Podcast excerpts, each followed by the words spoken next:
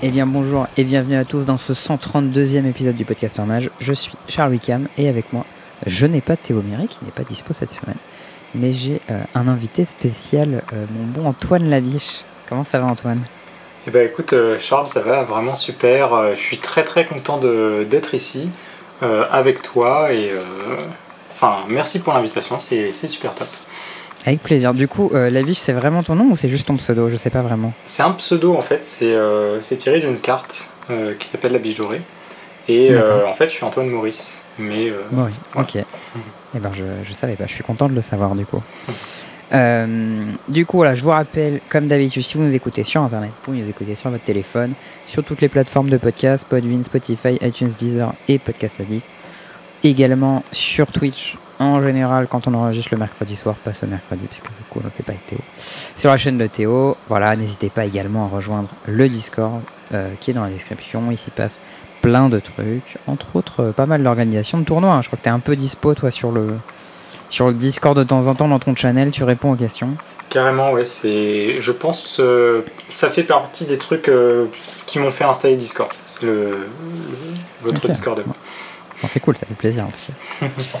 Euh, du coup, aujourd'hui, de quoi on va, on va en parler Aujourd'hui, donc voilà, rapide, rapide pardon, page d'actu. On va parler des Mox Finals qui avaient lieu ce week-end, euh, ainsi que le Qualifier en Explorer. Euh, on va parler un petit peu euh, du ZAP et de la décision du coup de ban préventif de mise qui a été faite. C'est intéressant en plus parce que je suis avec euh, Antoine qui est organisateur de tournoi, donc on va pouvoir avoir son avis sur la question. Et ensuite, bah, ensuite du coup, on, on parlera de, on parlera de lui, hein, on parlera de son histoire, etc. Vous connaissez le format, vous avez l'habitude, voilà. Bien entendu, comme d'hab, un petit point plein, une petite outro, tout ça, euh, tout ça c'est bien. Du coup, ce week-end, il y avait les Mox Finals. T'as suivi un peu le, le format ou pas du tout, Antoine? Euh, oui, j'ai regardé du coup top 8 de mémoire et donc il y a deux Scape Shift, il y a 4 Omnat et il y a un Death Shadow ou deux et les, les deux autres je suis pas sûr. Alors pour le coup, moi j'ai j'ai pas du tout regardé le, le top 8 puisqu'on a couvert la partie cube avec Jeux parce qu'en fait le format c'était 3 rondes de cube, 3 rondes de moderne et à chaque fois celui qui faisait 3-0 Mhm. euh, il jouait en finale. C'était pas vraiment un, un top 8 en fait, je crois qu'ils étaient juste 8 joueurs de manière générale. Ah, je sais pas. Du coup, c'est Je- Bon, après, ah, euh, si, pour le, pour le Mox, euh, j'ai juste le top 8, euh, mais c'était Ouais, gens qui étaient sélectionnés, ouais. Donc, euh, c'est ça, en fait il y avait que, il y avait que 8 joueurs du coup c'est normal qu'ils Ouais. font top 8. Ouais. Mais du coup t'as vu, t'as regardé la partie, euh, la partie moderne. Ouais, c'est ça. Mais euh, C'est ça. ouais, J'ai moi regardé, j'ai... regardé les résultats, hein. j'ai pas vu, euh, j'ai pas vu les, le jeu. J'ai juste vu vu à la games, fin, ouais. je me suis dit, ah bah tiens, il y a ça qui. J'ai j'ai juste net des coups. Moi j'ai fait, euh, j'ai fait la partie coverage du coup avec JE sur la partie cube. Ouais. C'était assez sympa. Au final, vous pouvez regarder le replay sur la chaîne de, de JE si vous voulez regarder. En plus, c'est assez drôle. On a, fait un, on a fait un truc marrant avant où on avait un peu de temps quand je suis arrivé chez lui. Mhm. Euh, on a fait ça une séance de. Puisqu'il y avait le, le cube sur MTGO du coup. Ouais. Et on a fait une séance de cube, euh, tu sais, où on cache les pics. Et on pique chacun son tour sans regarder ce que l'autre a pique. Ouais. Euh, avec le chat en mode emote only pour éviter qu'il nous donne des infos. Et le but c'est d'arriver à la fin à un deck cohérent. Ok. Ah, Ok, c'est alors cool. du coup, ouais, c'est une idée en fait, j'avais vu sur le stream de Gabi, euh, de LSV, il avait fait ça avec Gabi, ou je sais plus si c'est sur le stream de Gabi ou ça c'est le contraire. En tout cas, ils avaient fait ça ensemble. Et c'était assez drôle parce qu'en gros, ce qui s'était passé, c'était que le chat avait, avait spam des boules de feu. Et Gabi avait fini par comprendre que LSV était en train de forcer Monored. D'accord. Et du coup, elle avait pivoté sur. Et à la fin, ils avaient un deck Monored parfait. euh, C'était c'était assez marrant. Ok. Et là, vous avez réussi à, à avoir un bon deck du coup euh, Alors là, ce qui s'est passé, c'est que moi, euh, je suis pas très, euh, je suis pas très dégourdi avec Magic Online. Et Magic Online, quand tu double-cliques, si tu bouges un peu ta souris, ça galère un peu. Ah, Euh, du- coup, j'ai quelques pics qu'on foiré. Bon, les gens se sont foutus de ma gueule, ils spammaient misclick dans le chat et tout, c'est marrant.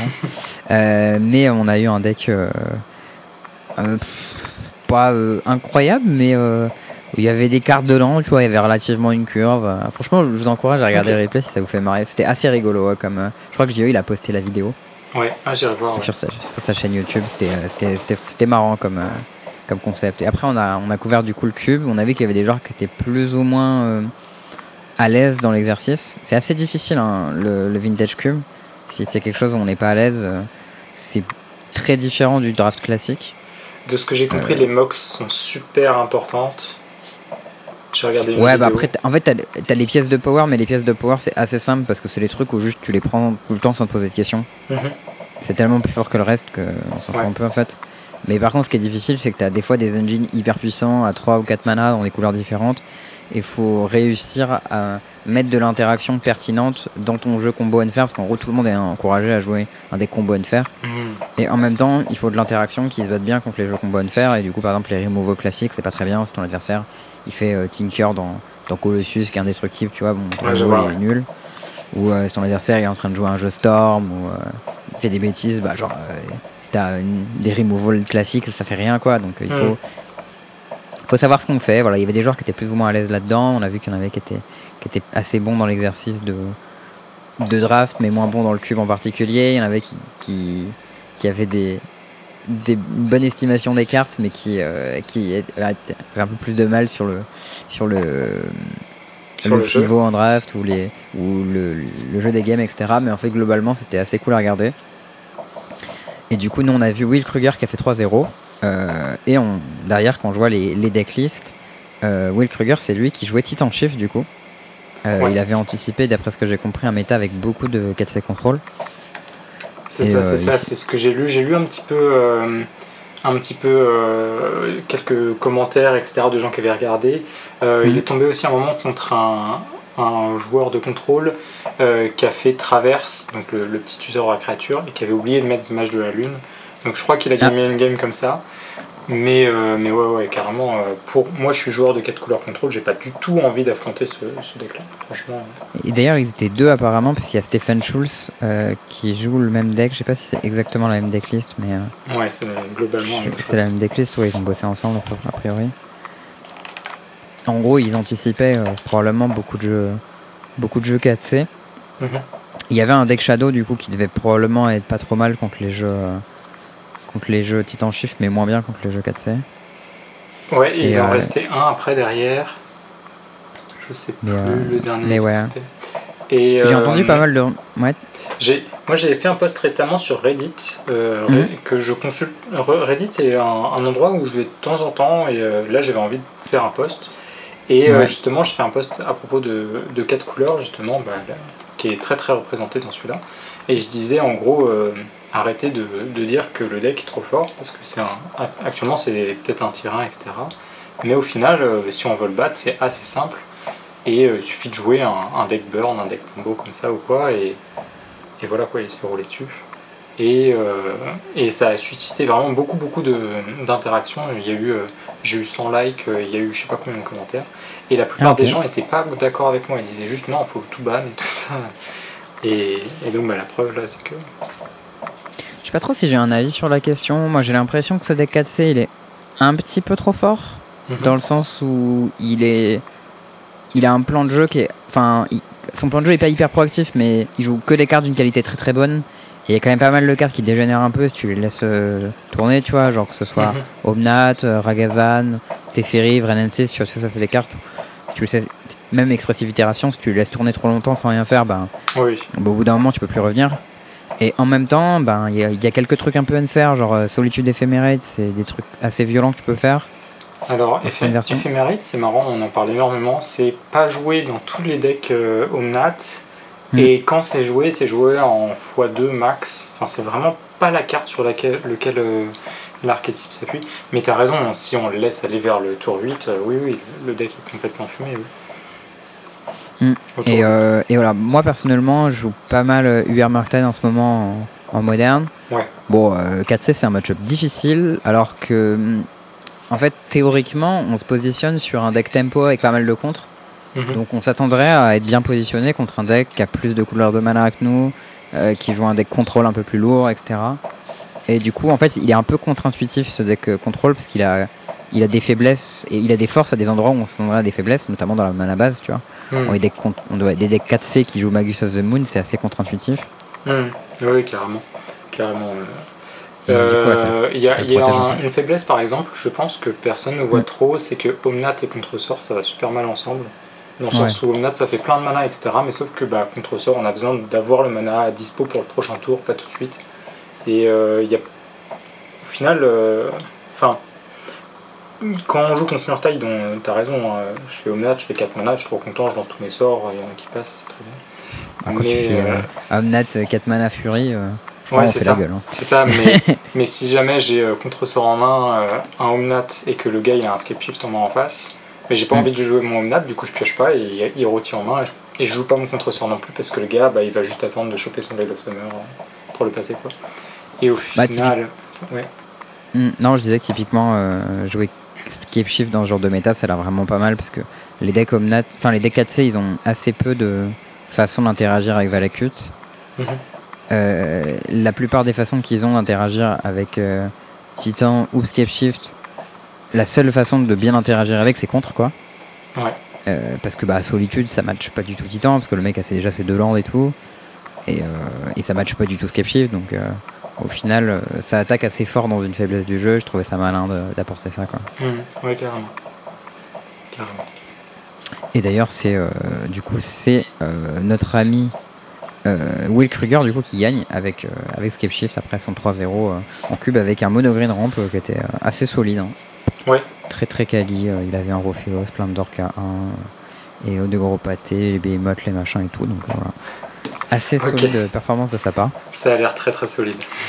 Ouais, surtout qu'autour de la table, il y avait des jeux plus ou moins puissants, euh, il y avait quelques jeux un peu banco et tout, du coup, il a pu facilement euh, les punir. Ça, c'était c'était bien vu. Euh, ce week-end, il y avait aussi du coup un qualifier en Explorer. Alors, est-ce que tu suis un peu la scène Arena ou pas du tout? Pas du tout. Euh, j'ai essayé de suivre à l'époque de Chafour et, euh, et j'ai abandonné quand j'ai vu qu'il fallait trop s'investir euh, pour, pour pouvoir suivre quoi. Non, j'ai une très bonne nouvelle pour toi. Mhm. Euh, Chafour, c'est un des meilleurs decks sur Arena, quel que soit le format, euh, depuis euh, que c'est légal jusqu'à maintenant. Ok, la preuve en est que ce week-end, j'ai joué Chafour au qualifier Explorer, justement.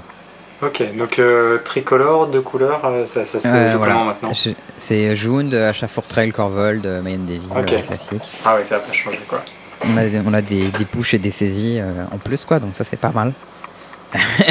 T'as un gros Ouais, corps mid-range avec du card advantage et autour, autour de ça, ton interaction est grande qualité. On a la nouvelle carte qui a été rajoutée récemment, c'est Deadly Dispute. Oui. Tu sais, tu sacs un Oui, truc, oui, oui. Tu, tu pioches deux cartes, tu fais un, un trésor. Ce qui est assez fort, c'est que tu peux sacrifier un food ou un trésor Et oui. euh, avec. Euh, du coup, tu pas obligé de sacrifier une bête, ça c'est vraiment pas mal. Et tu peux trigger euh, du coup euh, le, le Divo, tu peux trigger l'enchantement vert. Ouais, c'est deux triggers Mayan Devil avec une seule carte aussi, ce qui est vraiment pas mal. Ouais. Et une des nouvelles cartes aussi qui est, qui est arrivée dans le deck, c'est Fable of the Mirror Breaker. Ah, Alors Fable, ça fait vraiment tout. hein. C'est-à-dire que le body, ici un trésor. Le trésor, c'est un artefact que tu peux sacrifier, euh, qui sacrifie tout seul. Ça fait du mana, ça rentre dans tes plays. Le deuxième, le deuxième chapitre, il fait défausser pioche 2. Donc qu'est-ce que ça fait? Ça peut te faire défausser tes chats euh, quand t'en as trop. Ça te fait défausser tes removal dans les matchups où t'en as pas besoin. Ça te fait creuser dans Corvol. Genre c'est vraiment trop bien. Hmm. Et le troisième chapitre, du coup, qui flippe en Kikijiki. Alors, quand ça copie, donc ça peut copier, par exemple, une, euh, une gouze qui va te faire une faute gratos, qui peut la sacrifier ce tour-ci, qui se sacrifie à la fin du tour. Ouais. Tu- quand tu copies Oh, un wow. Mayhem Devil, ça fait n'importe quoi. Genre, vraiment, le meilleur truc à faire en général avec, c'est que tu copies Mayhem Devil, et en général, ton adversaire est mort dans le tour. et en plus, il se sacrifie lui-même à la fin du tour. Ouais, pour Donc, c'est aussi un body que tu peux sacrifier avec un four. Enfin, bref, ça fait vraiment des dingueries. Ok. Le deck était, était assez solide. Euh, moi j'ai joué ça. Le, le format du qualifier, c'est-à-dire que t'étais qualifié. Donc c'était un qualifier. Il y avait un preliminary qualifier du coup. euh, que t'avais pas besoin de faire si t'avais grindé le ladder jusqu'à top 250, je crois. Ah, c'est bien ça. Ouais, c'est pas mal parce que en gros t'as le choix soit de grinder, soit de pas grinder et de faire le Lation Qualifier. Donc moi du coup j'avais pas grindé parce que je grind pas trop sur Arena. Mais j'ai fait un, un preliminary qualifier la semaine d'avant, un BO1. Mhm. Euh, ça s'est pas hyper bien passé. J'ai fait genre. euh, J'en avais parlé sur le podcast, mais j'avais fait genre 2-2, 5-2, 0-2, 5-2, un truc comme ça. Et, et il fallait faire 7, euh, 7-1. Ouais. C'était assez dur. Et là, c'était en BO3, il fallait faire 4-0. Euh, du coup, je fais 0-1, 0-1, 4-0. Ah, tu peux recommencer autant de fois que tu veux. Ouais, tu peux recommencer tant de Ok, fois ok. que tu veux. Mais c'est assez cher, hein, c'est genre euh, 4000 gemmes, donc ça doit être l'équivalent de 20 balles, je crois, un truc comme ça. Ah, ah ils sont malins, ouais. Sont Ouais, malins. mais si tu fais tes 4-0, tu récupères minimum 4000 gemmes, je crois peut-être même un peu plus. Donc, euh, Ouais. Ok. Du coup, ah, c'était pas mal. Du coup, j'étais qualifié au qualifier. Ah oui, parce que c'était. Bon, il faut, il faut suivre. Euh, J'avais un peu discuté avec quelques savais que. euh, en gros, les deux choix qui, étaient, qui semblaient pertinents, c'était, euh, pour moi en tout cas, c'était Food et euh, Mhm. Black Red Midrange. Ouais. Black Red Midrange, c'est un deck euh, vraiment très classique. Ça ressemble beaucoup au, deck de Pionnière, hein, puisque le- l'Explorer, c'est un format qui ressemble quand même beaucoup au Pionnière. Euh, mais tu, tu, juste, tu enlèves les decks fumés, euh, genre euh, Lotus Field. Bon, Winota, il est parti tout seul, mais Phoenix, il, a été, un- il a pris un petit coup dans l'aile aussi. Ouais, Phoenix c'est joué aussi en Explorer, non? Ça, ça Non, en Explorer, euh, t'as pas les cartes d'elfe, et en plus, t'as plus Expressive Itération. Du coup, là, c'était Ah vraiment oui. chaud. Ok, ok. Bah alors que euh, en, en pionnière, t'as perdu Expressive Itération, mais tu gardes quand même toutes les cartes d'elfe qui sont giga fortes. Du coup, c'est pas trop grave. Mhm. Euh, mais du coup, là, euh, on s'attendait pas mal à, à des jeux mid-range créatures, etc. Ou enfin, du moins des, des stratégies assez. Ouais. Euh, et du coup, Charrefour Trail, quand les gens ils jouent des créatures, c'est trop, trop trop trop fort quoi. Et euh, Black Red, euh, c'est un jeu du coup euh, avec beaucoup de, de cartes de très très bonne qualité. C'est-à-dire que c'est un jeu saisie, push, fable. Ouais, c'est c'est le mid-range par, euh, le Ouais, par excellence, quoi. C'est vraiment un deck jaune, t'as les, t'as les grévières trespasseurs qui sont des bonnes menaces, en plus d'être de la Gravate main deck, ça tue assez vite, c'est chiant à. Ouais. Les bonnes Crusher Giant, c'est un bon ratio, Chandra et Sorin, c'est les- des bonnes bêtes, enfin bref. T'as, euh, du coup, t'as des bonnes stats sur un peu toutes tes cartes, le deck a assez peu de faiblesse. Juste, il perd contre les jeux faire plus, plus gloutons, tu vois. Genre, si tu lui mets en face un jeu Aventure Clover ou un jeu euh, Chafour, justement, il va un peu perdre mécaniquement parce que ses engines sont pas aussi puissants Ouais. euh, que cela, parce qu'il va, il va essayer de faire du 1 pour 1 un peu de manière régulière et, et de, de faire des petites 2 pour 1 à droite à gauche, mais pas les trucs hyper puissants comme, euh, comme Trail of Crumbs ou, ou Lotus Clo- enfin, ou Clover. Quoi. Ça me fait penser à, à John dans Modern au final. euh. Ouais, c'est un peu ça. hein. Un deck, euh, un deck mid-range, mais qui, qui fait pas beaucoup de cartes d'advantage. Quoi. Hmm. Par contre, il, il interagit de manière très efficiente. Et du coup, il est aussi pas mal contre contrôle ce deck parce que ben, c'est un deck très proactif avec des saisies. Ouais. Euh, les menaces sont pas évidentes à gérer. En plus, une de tes menaces principales, c'est une menace qui fait jour-nuit. Et ça, ça emmerde beaucoup les, les jeux Ah. contrôle. Ouais. Ouais, carrément. que, Et bah, Croxa, t'en parles pas du tout. Croxa, c'est joué dans les deux packs, non euh Euh, Croxa, c'est joué dans, dans Black Red, mais pas dans pas dans Chafour Trail, pas dans Jaune Food. Ok. Ok, ok. Euh, parce que bah, t'as pas vraiment la place dans ton deck en fait. Puis tu veux pas exiler tes chats pour les ramener, etc. Mais dans le deck Black Red, c'est cool parce que le deck utilise pas vraiment son cimetière à part ça. Du coup, t'as une carte qui utilise ton cimetière, mais ton adversaire il, il rentre de la grévée, tu les sors, c'est pas très grave. Hmm. Puis c'est menace additionnelle dans les games. Au final, euh, sur, sur Scalifier, euh, autant la veille, euh, j'avais rencontré plutôt des bons match-ups. Ouais. C'est-à-dire que j'avais joué, j'avais joué contre euh, des créatures. Donc, les deux fois, les deux runs où je perds, je perds contre Food en Mirror et contre Black Red, qui est plutôt un bon match-up, mais j'ai pas hyper bien joué, pas hyper bien pioché, ça a pas trop aidé. Mais d'ailleurs, je gagne 2-1 contre Black Red, 2-0 contre Angels. Bon, ça, pour le coup, euh, dès que compagnie avec des créatures, ça se fait défoncer par Main Devil. Ouais, ouais, ouais, ouais. En général, des decks Ouais. euh, créatures, ça j'ai vraiment souvenir. euh. Ça joue Ouais. plus la, la prêtresse du coup, euh, 1-2. Priest of Forgotten Gods, non, je joue plus trop ça. Ok. Euh, et j'avais joué contre Black Red Anvil aussi, qui est un deck qui te met une cloque assez forte, mais au final, si t'arrives à stabiliser, il pourra jamais vraiment te buter. Mhm. Et, il peut, et surtout, c'est beaucoup des decks qui peuvent pas gérer Corvold en fait. Ça, c'est une des grosses forces du deck dans le format, c'est que les gens ils ont très peu de moyens de gérer Corvold. Ouais. Et euh, du coup, voilà. Euh, et j'avais joué contre un deck Esper aussi, mais le lendemain, j'ai joué plus contre des decks contrôle. Et pour le coup, c'est assez dur en ce moment, euh, les decks contrôle quand tu joues au foot, parce que Ouais, la carte à 6. Pardon. J'ai rejoué à Arena justement euh, bah, à Chafour, et, Mhm. mais j'ai fait juste quelques parties. Et je ne connaissais pas la carte, et je me suis pris du coup pour 6 mana. Farewell. Farewell, c'est ça, mais c'est horrible cette carte. Alors Farewell, ça casse tous tes jouets. C'est genre, quel que soit ce que t'as fait avant, euh, tout est cassé. Donc en gros, pour la façon de tourner autour de Farewell, c'est que tu fais Corvol et tu pioches cette carte. Et tu passes le tour avec cette carte en main. Ouais. Et alors, en gros, il faut pas que tu joues tous tes fours, il faut pas que tu joues tous tes trails, il faut pas que tu joues tous tes chats. Hmm. T'attends que le mec il fait Farewell, il vire tout, et là tu refais tes machins. Mais ouais, t'as pas vraiment de façon de le battre à part avec saisie quoi. Ouais. Ça c'est assez chaud. Et en plus, post-side, ils ont des Dream Trollers, ça je savais pas. Ah, oui. Euh, et ça, Dream Troller, on peut pas vraiment. le- En gros, ce qui est chiant, c'est que t'es obligé de pas trop commit tes jouets, sinon tu perds tout sur Farewell. Ouais. Mais si tu commit pas trop de trucs, ton adversaire il peut faire Dream Troller. Et là, euh, Et il fait la bah, course. nous ouais. on peut pas trop le tuer, Dream Troller, tu vois. Hmm. Et, euh, et lui, il te tue super vite. Et en plus, il gagne des lives, ce qui stabilise à mort le deck, donc ça c'est un peu chiant. Hmm. Et il pioche en Euh, plus. bref. Ouais, ouais, ils piochent en plus, donc ça n'est pas. Du coup, c'était un peu chaud. Et en plus, le- les jeux contrôle sont beaucoup améliorés contre Food récemment, parce qu'ils ont eu accès à Portable Hall et March of Overworld Delight. Ouais. euh, qui du coup gèrent efficacement les artos, les enchantes, alors qu'avant c'était un peu dur. Hmm. Euh, du coup, voilà, match-up contrôle pas hyper facile. J'ai perdu deux fois contre contrôle, du coup, je fais 1-2. Euh, Ouais, je ça, ça m'a l'air je effectivement super compliqué hein, parce que quand, quand je jouais du coup à l'époque du standard Jafour, bah Mm. je- si le, le Trail of Crumbs il était résolu, c'était fini quoi. Enfin, il était intouchable. Ouais, ouais, à l'époque, euh, à l'époque, Trail of Crumbs c'était vraiment hyper puissant contre le jeu contrôle. Et maintenant que ils ont à la fois plus de clock, parce que eux, faut pas oublier qu'ils ont Teferi Hero of Dominaria, hein, donc Ouais, euh, ouais. ça peut racer Trail of Crumbs sans trop de problème.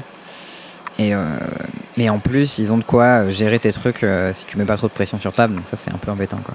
Hmm.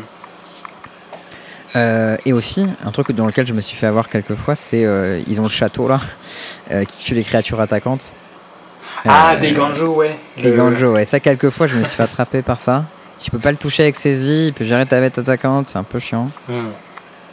Bref, c'est un, un peu Ouais, relou. bonne carte. Toujours est-il que du coup, ils avaient anticipé ça, les bons TI, Elliot et Thierry, et pour ça qu'eux, ils ont joué Black Red, parce que c'était meilleur contre contrôle. Ouais. Et tous les trois, ils font 6-0 dans 6-2. Qu'il fallait faire 7-1 pour qualifier, donc pas de bol. Oh, il manquait, euh, dommage. Ouais, il manquait un petit pas grand chose, tu vois, mais, euh, mais ça passe pas. Donc ouais, un peu déçu pour eux, mais ça le fera la prochaine fois.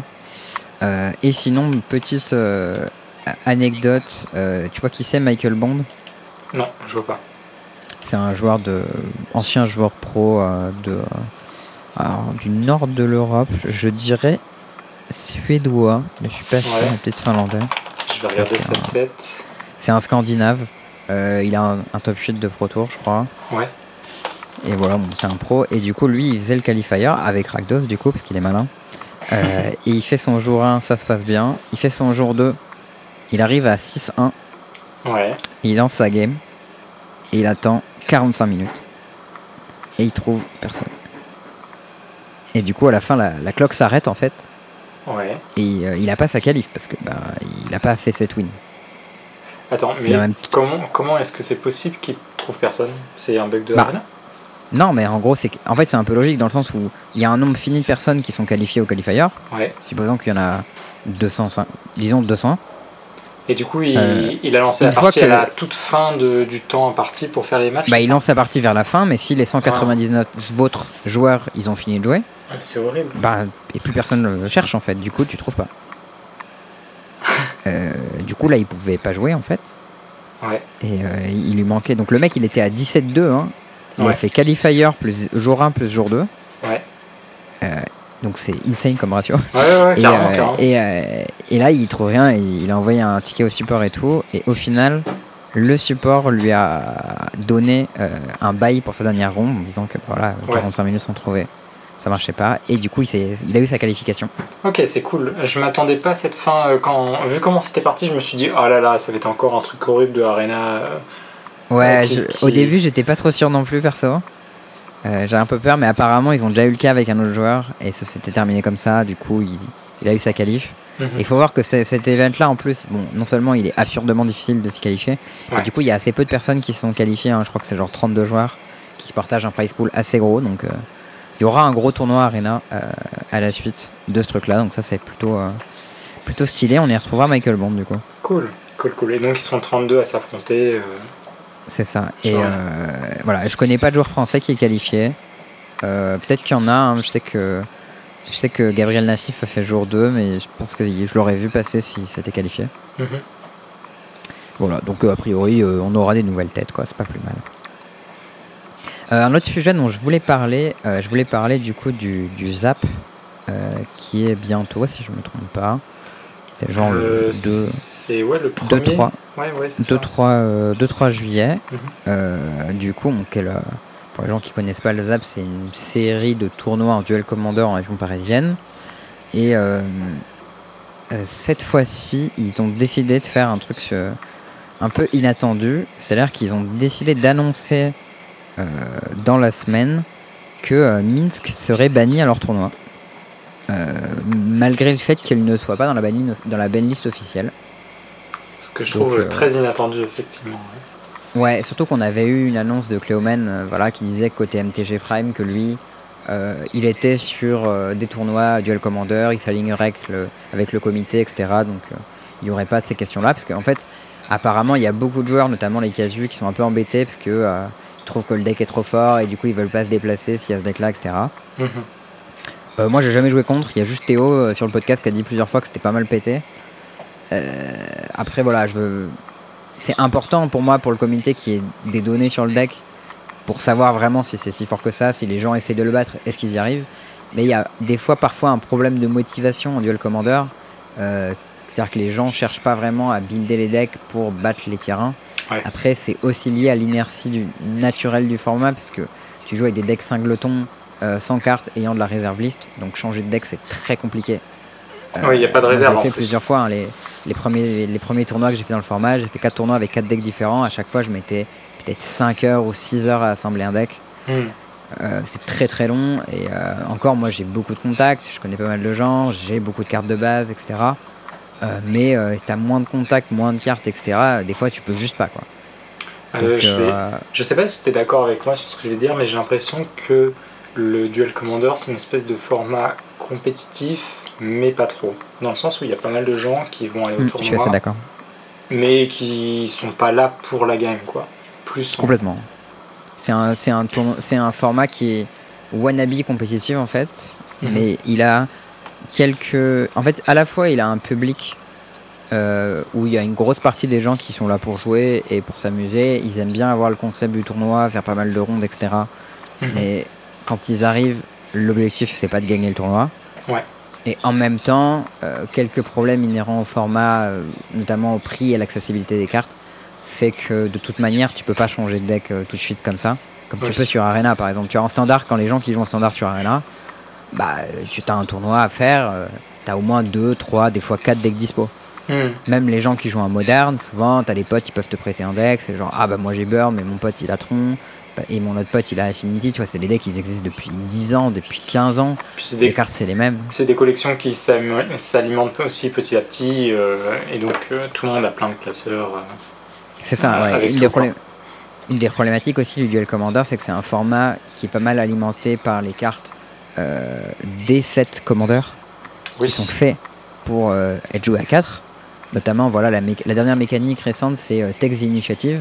Je sais pas si t'as lu les cartes. Aucune idée, non, je vois pas du tout. En gros, le concept, c'est un peu comme un monarque. C'est-à-dire que t'as des cartes, quand elles arrivent en jeu et font que tu prennes l'initiative, ça te fait rentrer dans un donjon qui est euh, giga fort. Ok. Et en gros, à tous les tours, ça te fait automatiquement un tour de donjon si t'as l'initiative. Et son adversaire, il te tape, il prend l'initiative et c'est lui Ah. qui fait les tours de donjon. Et il recommence le donjon du coup euh, à zéro Bah, chacun a son donjon, Ah comme un donjon normal. Ok, ok. Et du coup, si tu fais si t'as des effets qui font Venture into the donjon, si t'as déjà rentré dans le donjon pété, Mhm. bah, tu continues dans le donjon pété. Mais en général, tu joues, tu joues pas les trucs qui vont pur, tu joues juste les trucs pétés qui font initiative. Si tu reprends l'initiative alors que tu l'as déjà, ça te fait une salle de plus dans le donjon. Ouais. Et tant que tu la gardes, ça te fait un tour, euh, un tour gratos. Euh, je peux lire le donjon, hein, mais euh, c'est un truc, ça s'appelle The Under City, je crois. Et Mhm. en gros, euh, les étapes que tu vas faire, c'est d'abord tu pioches un land, ensuite euh, tu euh, mets deux compteurs plus impuissants sur une bête, ensuite tu colles 5 dégâts à l'adversaire, ensuite tu pioches une carte, et ensuite tu regardes, je sais plus, les 10 cartes du dessus de ton deck, un truc comme ça, et tu mets une créature gratos en jeu avec trois compteurs plus impuissants. Ah ouais un, truc, un truc giga absurde quoi. hein. Ok. Donc ça c'est des trucs qui marchent bien en, en commandeur parce qu'en fait en, com- en commandeur multi tu peux plutôt les autres côtés du donjon qui font genre euh, tu fais du scry, tu godes des bêtes, euh, tu fais des trucs comme ça tu vois. Mhm. Et surtout t'avances pas beaucoup dans le donjon parce qu'il y a 4 joueurs donc à chaque fois ça prend à droite, à gauche, l'initiative, Ouais. machin et tout. Mais quand t'es en 1 contre 1, Ouais, c'est- euh, ben euh, voilà c'est un peu c'est un peu vénère parce que bah, t'as qu'une seule personne à qui.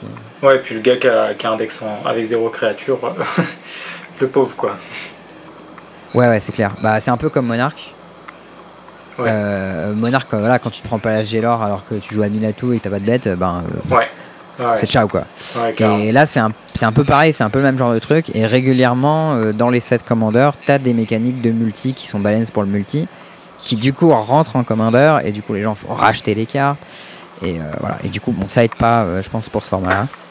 Hmm. Et, euh, et là, entre autres, bah, ce fameux mix, souvent toutes les cartes avec marqué machin peut être votre commandeur. Euh, c'est les trucs qui ont été balance pour euh, le multi. Euh, typiquement Shurikai, je sais pas si tu connais, tu, tu- tu fais un peu Shur- du duel commander toi ou pas du tout? J'en ai fait très très peu. Je vois Shurikai, c'est, il a été banni, c'est bleu blanc, c'est ça, c'est le pilote? C'est ça. C'est gros véhicule qui fait des qui fait pioche 2 des faussins et un pilote quand tu Mm. l'actives. Et bon ensuite acc- accessoirement il a croc 8, c'est des pilotes ils croient comme des pilotes donc trois fois. Donc tu peux tu, tu peux tuer avec.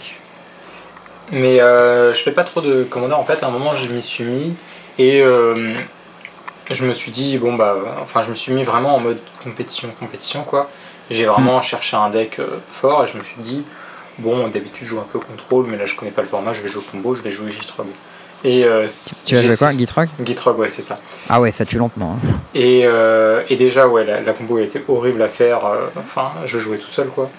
Et, euh, et en fait, il y a un match notamment qui m'a marqué. J'étais contre un mono vert, euh, je sais même pas le nom de la carte, mais vraiment mono vert aggro gentil, quoi. Le, le gars, il, il vient en Questing Beast. Ah non, non, non, c'était pas Questing Beast, c'était euh, une 2-2 pour 2. Mhm. quand elle attaque, euh, tu mets euh, sa force sur une autre créature en même temps, un truc comme ça. Ah Surfaren. voilà, c'est ça, c'est ça, c'est Surferen. Et, euh, et le deck était à la hauteur. je Très pense, bonne euh, carte de limite euh, Surfaren. hein. Oui, oui, oui, mais pas, pas en général, je pense. La rencontrer c'est un peu moins bien. Et, euh, et en fait, ce, ce match-là m'a dit Antoine, c'est pas un tournoi pour toi. C'est que le, le pauvre gars, on jouait pas au même jeu, clairement. On jouait pas du tout Ouais. au même jeu. Et euh, j'ai fait ma combo qui a duré 10 000 ans, parce que la combo de J-Drug elle dure 10 000 ans. Le gars, il avait la main sur la joue comme ça en disant Quand est-ce que c'est fini? Montre-moi le kill, s'il te plaît. Ah, ça y est, enfin, je peux m'en aller. C'était vraiment ça.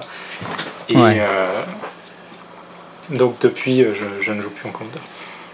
Ouais, bah, je vois très bien le truc. Euh, moi, nous, on a commencé avec mes potes à jouer en commandeur bah, quand il y a eu la fin du Covid et que le Wizard n'a pas repris les tournois. Ouais. Et que les orgas Duel Commander, ils ont repris les tournois. Nous, on a Mm. dit, bon, bah, on veut jouer à Magic, qu'est-ce qu'on peut faire? On peut faire du Duel Commander. Bon, bah, on fait du Duel Commander. Et du coup, il y a eu un afflux de grinders sur ce format un peu d'un coup. Ouais. Et du coup, ça a fait un peu grandir le format. Il y a beaucoup de. Il y a pas mal de gens qui se sont mis à vouloir jouer un peu plus pour gagner parce qu'il y avait pas mal de gens qui arrivaient avec cet objectif-là. Euh, il y avait des bonnes decklists qui étaient partagées, il y avait des bons insights, etc. On, on a un peu. euh, on a pas mal participé dans la communauté parce que du coup on s'est un peu accroché le deck. On dit ah non non mais ça faut pas faire ça, mettez plus de land dans vos decks, on fait les machins, on arrête de jouer des mauvaises cartes. Tu vois, on y va quoi. Ah ouais. Et, euh, et du coup, le format a pas mal évolué entre temps. Enfin, pas mal, je sais pas, mais au moins un peu. Et, euh, et actuellement, je trouve ça vraiment pas mal euh, de jouer en Duel Commander. euh. la plupart des tournois, en tout cas euh, parisiens, ou quand tu vas à Châteauroux, il y a pas mal de niveaux, c'est assez cool. Ok. Donc, ouais, si t'as l'occasion, n'hésite pas, euh, hésite pas à réessayer. Ouais. Euh, mais en tout cas, là, il y a cette problématique, c'est-à-dire que ils impriment des cartes pour le multi. euh, avec la ligne, machin peut être votre commandeur, notamment Mix qui est Mix, Mix qui est beau. Alors, je sais pas si t'as lu la carte, hein, mais euh, Alors, si j'ai tu l'as pas lu, j'ai je te pas préviens, ça risque à la tout lu la carte, je vais lire tout de suite. Alors c'est un Planeswalker à 4 qui arrive avec 3 de loyauté. Il peut être ton commandant, tu l'as en commande zone. Quand il arrive en jeu ou au début de ton upkeep, tu fais un bout. Donc le bout il est 1-1, célérité trample. Ok? Le plus 1, il met 3 compteurs plus 1 plus 1 sur une bête célérité ou trample. Ok. Donc quand il arrive, tu as une 4-4 célérité trample avec un Planeswalker derrière. Ouais. Attention, le moins 2 ça fait tu sacs une bête. Quand tu le fais, tu fais autant de dégâts que sa force où tu veux. Et si la créature sacrifiée était un hamster, tu pioches X cartes, X étant sa force. Ouais, donc c'est un, en gros c'est la fin de curve d'un, d'un jeu super aggro euh, qui peut vider ses mains super facilement. Alors, actuellement, les gens, ce qu'ils font, c'est juste qu'ils mettent toute la face mana possible comme des dégénérés. Ils mettent des lotus pétales, des machins, des trucs, et ils font Minsk tour 2 ou tour 3, Ok. comme des bourrins. Et ils disent, bah, de toute manière, Min c'est trop fort, donc euh, on fait Min super vite. Euh, tu fais un bout 4-4, tu sauces avec, tu le sacrifies, tu pioches 4 cartes. Ouais, ouais, non, Genre 4 cartes, c'est vraiment colossal, quoi. Hmm. Et au milieu, tu joues plein de bêtes avec célérité ou trample avec lesquelles tu patates. Genre un truc à la con, mais tu fais un Goblin Rabble Master, il fait un token célérité, tu peux mettre des compteurs dessus, enfin. Hmm. Ouais, Rabble Master, Genre, ouais, en plus il peut avoir beaucoup de force. Hmm. Puis t'as les bêtes trample, genre mec tu fais une Questing Beast, tu mets trois compteurs dessus, c'est wow. Ah ouais. Ok, ok. Je- trucs. Et t'as des trucs comme. euh, t'as le loup-garou 2-3 là, je sais plus son nom. Euh, Storm, Storm quelque chose. Ouais. Euh, lui au début de ton combat il donne plus 1 plus 0 célérité à une bête, hein, donc tu choisis ta bête. Tu peux donner célérité, après tu peux mettre les compteurs dessus, genre c'est. Hmm. Ok, je, je vois un C'est, peu. euh, effectivement, ça a l'air très très très fort. ça a l'air très puissant euh, et je peux bien croire qu'en command zone ce soit un peu trop fort. Ça a une tête de carte un peu trop fort pour le format. Après, j'ai pas joué contre. Euh, Qu'est-ce que c'est toi on va, on va laisser commencer. Qu'est-ce que tu penses de l'idée de modifier pour, ta, pour ton tournoi ta banlist sur, sur un tournoi à venir comme ça? Bah alors du coup, euh, faut bien prendre en compte que moi, donc je joue pas en commandeur, donc la carte, Mhm. je viens de la découvrir, donc je parle vraiment pas de, de cette carte-là en particulier. Ouais, mais ça peut Mais- être un autre exemple. Par Oui, exemple, supposons que tu fasses un tournoi moderne après que Ogak Ouais. soit sorti et tu te rends compte que c'est complètement débile. Ouais. Euh, bah déjà, j'ai envie de dire, chaque organisateur peut fixer ses règles tant que c'est clair. Je pense que c'est très très important par contre que ce soit très clair. Et Mm. euh, j'espère qu'ils ont euh, dit ça avant de vendre les billets. Ou, euh, Alors non, ils ont commencé à vendre les billets pendant pas mal de temps. ouais, Et ensuite, ils ont dit, si tu veux désinscrire, bah, on te remboursera en entier. Ok. Ok, ok. Bon, dans tous les cas, il y a la possibilité de remboursement. Bon, ça aurait peut-être été mieux euh, de faire Hmm. Mais ça après, avant voilà, si t'as les si, si pris, t'as commencé à prendre euh, ton billet pour te déplacer sur Paris, etc., ton machin, ton truc, bon bah ça, ils vont pas te, ils vont pas te le rembourser, quoi. Bah oui, oui. Oui, c'est ça. Mais oui. C'est ça. Euh, donc, euh, ouais, c'est le défaut. En fait, euh, moi je pense que le plus important quand tu es orga, c'est d'être très clair et très, euh, tr- très droit dans le sens euh, où va pas y avoir des aléas imprévus euh, euh, du style, bah, du style en fait, non, ton deck tu peux pas le jouer quoi. Et, et donc, ça, ça c'est un petit peu dommage, mais après, en soi, fixer sa propre règle au sein d'un tournoi, si vraiment c'est dans l'objectif, de toute façon l'organisateur je pense que ce sera forcément dans l'objectif de rendre son tournoi meilleur, hein, que je, pense que c'est pour ça qu'ils font ça. Euh, après le truc qui me fait un petit peu peur c'est que le commandeur ça reste quand même un format qui n'est pas supporté par Wizard et Mhm. qui est du coup euh, soumis à, à l'autorité d'un comité. Ouais. Et donc en faisant ça, bah, ça veut dire qu'il fragilise un peu euh, le comité qui devrait être entre guillemets la référence. Enfin, ça c'est mon, mon point de vue, hein, mais je pense que le format étant créé par le comité et tout, euh, ça devrait être vraiment euh, euh, un peu la, la référence absolue qu'il faut suivre. Si on veut. Sinon, on part un peu dans tous les sens, quoi. Parce que après, euh, je fais un méga monologue. Euh, après, on va partir un Non, mais petit peu t'inquiète, c'est intéressant ce que tu racontes. on, on pourrait, je fabule peut-être un peu, mais on pourrait après dire alors moi je joue à tel commandeur, celui du Zap. Là, moi je joue à plutôt. Ah non, moi j'ai des decks avec la banlist du comité, etc. Faut, faut faire gaffe à Ouais. pas trop s'éparpiller parce que sinon ça va perdre les joueurs. Et, Ah, c'est comme quand tu dis, ouais, voilà, moi je fais des pâtes carbo, euh, avec de la crème ou avec un jaune d'œuf, ouais, euh, machin. Après, on sait plus de quoi on parle. hein. ouais, ouais, c'est ça. C'est ça, c'est ça. Donc euh, vraiment, je pense que l'essentiel c'est que le joueur il soit pas perdu et qu'il sache vers quoi il va. Sachant que lui, il va pas chercher en général à se renseigner à fond. En général, le joueur moyen, il se dit Ah bah j'ai envie de jouer commandeur, je joue commandeur, point. Et Mm. il, il va connaître vaguement la, la banlist. Et, euh, et encore, euh, d'ailleurs, je, je rebondis sur une autre anecdote. Euh, quand je jouais Jitrog, il y a une carte que je trouvais vachement forte, que personne ne jouait, je comprenais pas pourquoi, c'était en tombe. Et j'ai joué en tombe Ah bah oui. pendant tout, tout un tournoi et personne ne m'a jamais rien dit. Et oui, c'était banni. C'est com- c'est c'est complètement banni, ça archi pété. Et, et j'ai joué ma carte bannie et personne m'a rien dit. Et, et c'est, euh, je crois, le surlendemain où j'en parlais avec un pote et je lui disais, mais attends, en tombe sur Life from the c'est trop fort. Il dit, mais non, c'est banni. Enfin bref, tout ça pour dire, euh, voilà, le, le- le joueur moyen, il va pas chercher à, à s'informer sur toutes ces petites règles comme ça, donc il risque d'avoir. tu sais des- que, Ouais. que euh, Jordan Lacombe, euh, un de mes arbitres préférés, quand il fait un, un formulaire pour que tu puisses submit ta decklist, Ouais, il y a toujours une case où il te dit est-ce que ton deck est conforme à la backlist avec les Oui. réponses oui ou je ne suis pas sûr. Et typiquement, tu aurais pu cocher la case je ne suis pas sûr avec ton. carrément. Je sais que j'ai eu le cas à mon tournoi, un de mes premiers tournois en Duel Commander. Euh, on est dans un spot où je suis vraiment devant dans la game, j'ai pas la l'or qui tourne, Monarque et tout, 5 cartes en main. Ouais. On va faire il tape, il pioche, il fait Mind Twist à 5. Et c'est Et là je l'ai regardé et j'ai appelé l'arbitre, j'ai dit Arbitre, euh, est-ce que Mind Twist c'est légal dans le format? Et c'est légal ou pas? Quoi la réponse C'était oui, oui, Mind Twist c'est légal dans le format. J'ai dit ah ok, et après j'ai défaussé toute ma main. Mais ouais, pour le coup en Duel Commander, je suis jamais trop sûr de quelles cartes sont légales ou pas. Récemment j'ai appris que Sneak Attack par exemple c'était légal. Ok, Et je me dis ok, ça a l'air fort quand même comme carte, non je sais pas. je- ouais, ouais, carrément. Carrément. et à côté de ça, euh, polymorphe c'est banni. Polymorphe, une espèce de lapin euh, qui se transforme en grenouille. Mais à côté de que vraiment, ça. c'était pété dans un deck barral. Ah, c'est pour Baral, d'accord. Parce que la même carte. il y avait des decks qui faisaient tour de barral, tour 3 polymorphes, et dans ton deck, il avait genre euh, une seule créature. Et en fait, comme t'avais Ah. automatiquement une créature en command zone, c'était super facile à enable. Ok. et Ok, du coup, je tu faisais tour, tour 3 Miracle à toutes les games. Parce que pour le coup, euh, Enfin, il existe games, exactement le même effet en rouge. Euh, Transmogrify, c'est la même carte, hein, Ouais. c'est juste qu'elle est rouge. Et euh, Indomitable Creativity qui est joué euh, dans, dans plusieurs formats. Mais en fait, c'est beaucoup plus exigeant de jouer un deck rouge sans créature que de jouer un deck bleu sans créature. Ok, ok.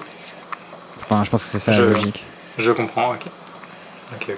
Après, peut-être que c'est quand même euh, puissant de faire les trucs avec Transmogrify à une seule bête, hein, cela dit. Je- Euh, ça me choque pas. Je. Je sais pas. je sais pas. Il y a aussi un deck 5 couleurs euh, où tu peux révéler des créatures. euh, euh, c'est- je, je sais plus. C'est un enchant. Ezika. Ezika, ouais. Pris- Prismatic Bridge, ouais. Ezika, ça pourrait être un deck euh, peut-être. euh, bon, je vais. Bah, c'est un deck, euh, c'est un deck contrôle qui, qui existe dans le format, qui est pas mal et tout. Mhm. Mais, mais tu joues pas Ezika pour la sacrifier, quoi. Tu la joues pour la jouer de l'autre côté. Ouais. La force, Oui. c'est que c'est un enchantement et en fait, dans un format où il n'y a pas de sideboard, les gens ils ont pas trop des naturalistes qui pètent les enchants, quoi. Ouais, ok. Et tu Ok. prends ton truc, quand il tourne, il fait genre Ah, Planeswalker, Planeswalker, et Miracle, Planeswalker, et genre ils font oulala. ils ont un peu de mal à, à gérer. Ouais. Moi, en fait, j'ai un avis un peu mitigé personnellement sur cette question du ban préventif euh, à- au ZAP. Personnellement, j'avais mon week-end de libre euh, et j'envisageais d'aller au ZAP. Et quand ils ont fait cette annonce, ça m'a complètement découragé et du coup, j'ai décidé de pas y aller. Ouais. Euh, alors que euh, dans l'absolu, je suis pas foncièrement opposé à ce qu'un un organisme prenne des décisions sur son tournoi s'il veut en fait. Mhm. Euh, mais j'aurais pas voulu que ce soit fait de cette manière-là en fait. En gros, moi j'aurais bien aimé qu'il y ait par exemple le main event en duel commander et un side event organisé avec euh, Miss Bunny, tu vois. Ouais, Ça, mais. je pense que c'est, je pense c'est vraiment une bonne solution. Ça permet à tout le monde de venir jouer. Euh, les grinders, ils peuvent jouer sur le format avec leur deck préparé. Euh, Mm. Soit ils ont bossé Minsk, soit ils ont bossé un deck qui a un bon match-up contre Minsk, etc. Ils sont là pour gagner. Et tout, parce qu'il faut savoir quand même en duel commander, quand tu es un bon joueur avec un deck bien construit, tu vas trouver le metagame des tableaux hautes. hein. Oui, C'est-à-dire que tu vas arriver à battre les gens un peu moins préparés que toi. euh, et tu vas te retrouver dans les tableaux hautes contre les decks que tu vas target en général. Hmm. Euh, alors, et du coup, j'aurais trouvé ça cool, tu vois, que qu'on ait ça en side event, mais un main event où du coup c'est pas trop le même format, où du coup, ben, pff, je vais faire mon tournoi, mais avec un deck, je sais pas trop s'il est bien, je sais pas trop si je pourrais en tirer des conclusions. ben, je sais pas, ça m'intéressait moyen, j'étais pas trop pour. En plus, je trouve que le comité a pris des bonnes décisions récemment, je suis assez d'accord avec ce qu'ils font. J'aime bien le sens dans lequel ça va, du coup j'ai envie de leur faire confiance et euh, ok, ouais, Et, donc euh, on est relativement d'accord en fait sur la question. On est même Ouais, globalement, ouais. Mais en fait, dans l'absolu, euh, un des trucs que j'aime bien avec le DC, c'est que t'es pas lié à Wizard. Et du coup, tu peux te permettre de prendre des décisions si tu trouves que les trucs sont pas bien. Typiquement, le comité a pris la décision de changer la règle euh, de la command zone Ouais. euh, avec les, les partenaires. Et euh, bah, c'est une règle qu'ils ont inventée en fait. Elle n'est pas pareille. Enfin, c'est pas une règle qui existe dans les règles de Magic. Mhm. Mais rien ne leur empêche de changer les règles pour leur format, tu vois. Et ça, je trouve ça trop cool. Mais je sais pas si je suis trop fan quand les organisateurs le font, tu vois. Pour le coup, Ouais. Bah, Ou alors ils organisent juste un tournoi et ils disent voilà, euh, tournoi moderne no ban list, tournoi machin truc. Mais genre quand c'est le tournoi du format régulier et que d'un seul coup, ah ben en fait c'est pas vraiment le format, ça m'embête un peu. Mais je t'en parlerai juste après. Moi, il y a eu un truc que j'ai envie de changer en moderne. C'est, c'est Ok. des- mais c'est des trucs, et dans le tournoi en général. Il y a- il y a, deux, deux petits trucs, mais alors c'est, c'est très minime. hein, C'est vraiment très très minime. Et euh, mon point de vue, c'est que pour l'instant, je veux pas le changer parce que je veux pas euh, faire du moderne biche. Quoi. Je, je veux que ce soit le format officiel, euh, tout simplement. Et pas un truc sorti de ma tête. Je te, je te parlerai après. justement, c'est, Ah bah, j'ai- c'est une question. J'ai j'ai ha- j'ai hâte que tu m'en parles du coup. Bah, du coup, je propose qu'on on commence à parler de toi un peu plus de ton histoire. hein. Ouais. Euh, du coup, voilà, bon, toi, euh, Antoine, euh, c'est quoi ton premier souvenir de Magic? La première fois que tu as un souvenir, tu vois des cartes Magic dans tes, dans tes, tes souvenirs, d'où est-ce que ça vient? Bah, je suis venu euh, chez un pote pour faire des jeux de société Mhm. et on savait pas à quoi jouer. Euh, moi, je connaissais absolument pas Magic. C'était à l'époque de Can of Tarkir, peut-être juste avant Born Atomics. Enfin, c'était 2014 Ah ouais, quoi. à peu près. 2014, ouais. C'était très très récent. Ouais, je Et- pensais que ce serait euh, plus. Non, non, pas du tout. Et je n'avais jamais entendu parler de Magic ou euh, quasiment jamais, quoi. Ah, je crois que t'es la première personne qu'on a qui a pas entendu parler de Magic pendant son enfance. Et ouais. Et, euh, et donc, euh, on choisit ça, et donc il m'explique un peu les règles.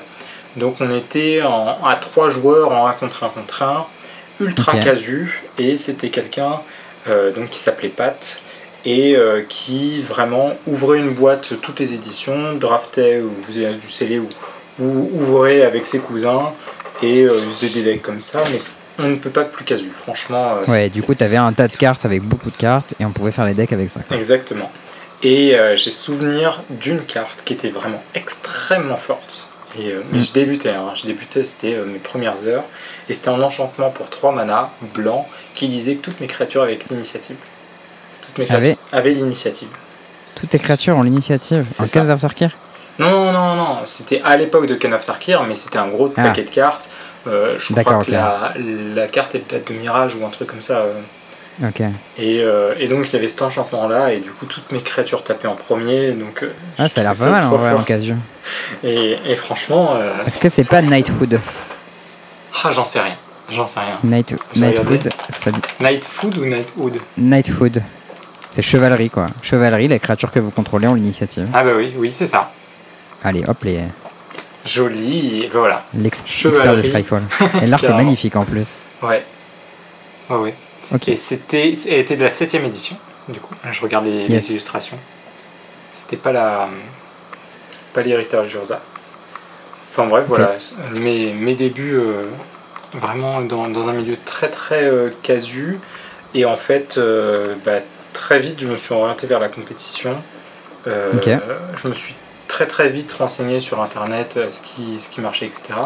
Et du coup, quand j'ai acheté mes decks. Toi, t'as commencé à acheter tes premières cartes, du coup, tu continues à jouer avec eux ou vite arrêt- t'as joué avec d'autres personnes en, en- en shop et tout? Alors, euh, faut savoir que moi à l'époque j'étais militaire, du coup je ne connaissais personne hors de la base. C'est une vie un peu spéciale où on- en fait on est un peu tout le temps dans- ensemble, donc je côtoyais tout le temps la même personne. Et donc je jouais, je jouais avec eux. Et euh, donc au début j'ai j'ai Et pris Du des coup, ça crée des rivalités un peu, où genre vous êtes tout le temps ensemble, c'est un peu comme à l'école au final. Tu te dis, oh machin, il m'a battu la dernière fois, je vais le Ouais, battre cette fois. c'est vrai, c'est vrai, un petit peu, pas, pas énormément parce qu'on est plus vieux, mais peut-être un petit peu, ouais. Et euh, je prends mon préconstruit, euh, voilà, très. Un préconstruit quoi, un, un truc qui, qui allait, donc on faisait des parties à 4-5 en même temps, donc ça allait. Et euh, après, je commence à me dire, mais je vais essayer de les améliorer. Et là, je fais des recherches sur Skyfall et je cherche les cartes qui vont synergiser. Et donc là, c'était vraiment une énorme différence avec tout le monde qui ouvrait des boosters et qui disait, oh, celle-là elle est marrante. Et, Ouais, euh, toi, tu savais déjà quelle carte tu voulais. et moi, voilà, j'allais chercher et ensuite j'allais commander à l'unité des cartes, ce que personne d'autre ne faisait, des cartes qui Mm. synergisaient parfaitement avec le reste. Et donc j'ai commencé à faire des, des trucs avec des sceptres isochroniques ou des. Ah ouais, des oh, le mec qui est isoconcepteur en casual quoi. Oh non, Ouais, t'es c'est ça. Bah, je testais des trucs, j'ai testé plein plein de trucs. J'ai fait des combos à la con du style euh, euh, il y a un terrain qui fait passer un tour puis qui gagne un tour. Je me suis arrangé pour le détape avant avec des amulettes de vigueur pour euh, prendre le tour, prendre plus de tours supplémentaires que d'en donner. Ah ouais, t'es un méchant voilà, toi. c'est ça, exactement. Et du coup, bah, assez vite, ils m'ont dit Bon, Antoine, calme-toi là. Il y en a marre de jouer avec toi, Exact. mec est trop fort, il me défonce. exactement. Et euh, aujourd'hui, euh, ils font comme moi. ils achètent leur carte à l'unité, ils ont des bons decks et tout. C'est ça. C'est ça, c'est ça. Ok. Et du coup, euh, qu'est-ce qui t'a amené vers la compétition? Parce que je- c'est Là. bah, c'est une de ces personnes-là qui, lui, jouait pas en casu, euh, qui légèrement plus âgé que moi, une dizaine d'années de plus, qui m'a dit ben, Antoine, viens, le moderne c'est bien, etc. Et il m'a emmené à Libourne. Et, euh, et donc euh, là, j'avais déjà mon deck euh, Badzan à l'époque. Badzan. Badzan, donc, c'est vrai que je dis ça comme si, c'était comme si tout le monde connaissait. Alors Badzan, je suppose, c'est un mauvais deck Abzan, c'est ça? C'est deck exactement avec des ça. Siege, des Siege Rhino, des Taramo et des, des Lily et tout? Pas du tout. C'est un deck Ah compagnie rassemblée fiole d'éther avec du coup plein, de cré- Ah, je sais. Plein de créatures de merde et je l'ai c'est le joué 3 de Wasteland, Wasteland Strangler qui processe des trucs exilés, hein, exactement et ce Ah, deck je l'ai joué 5 ans ou 6 ans d'affilée et je jouais Ah oui, que ça déter. ah ouais, euh, vraiment one trick pony euh, on ne peut plus et, euh, et donc bah, la première fois je suis arrivé là donc euh, avec des cartes complètement pétées parce que je n'arrivais pas à gérer les synergies, j'avais mal build le deck, etc. Et puis petit à petit, bah, j'ai refait ce même tournoi euh, petit à petit. Et donc, Ouais. t'habitais vers Bordeaux à ce moment-là euh, à Mont-de-Marsan, donc c'était à 3 heures de route, je crois, euh, quelque chose comme ça. Ah ouais, tu faisais 3 heures de route pour faire un tournoi Oui, après, euh, c'est une, une région où tu fais facilement du trajet pour faire quelque chose.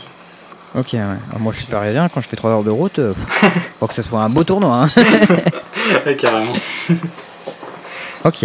Et du coup, qu'est-ce qui s'est passé Là, t'as continué à faire de la compétition régulièrement ou c'était juste une fois de temps en temps? T'avais un groupe de joueurs? Comment ça se passait Alors, bah, on a monté avec un pote une petite assos dans le. Enfin, une petite assos, non, on était une vingtaine. euh, où il y ah, avait du, jeu, du jeu casu, du jeu euh, Commander Multi et du moderne. Et, Mhm. euh, et donc, euh, je joue aussi sur Cocatrice en même temps. C'est là-dessus que j'ai pas mal construit un peu mon deck. Ouais, c'est ça, j'ai fait Mhm. mes armes dessus. Et, et donc, j'ai continué à aller. je faisais que Libourne en fait. Si j'allais à, à Magic Bazar euh, quand je remontais sur Paris, parce que je suis parisien d'origine. Donc, quand je remontais sur Paris, euh, juste avant de prendre le train, j'allais à Magic Bazar.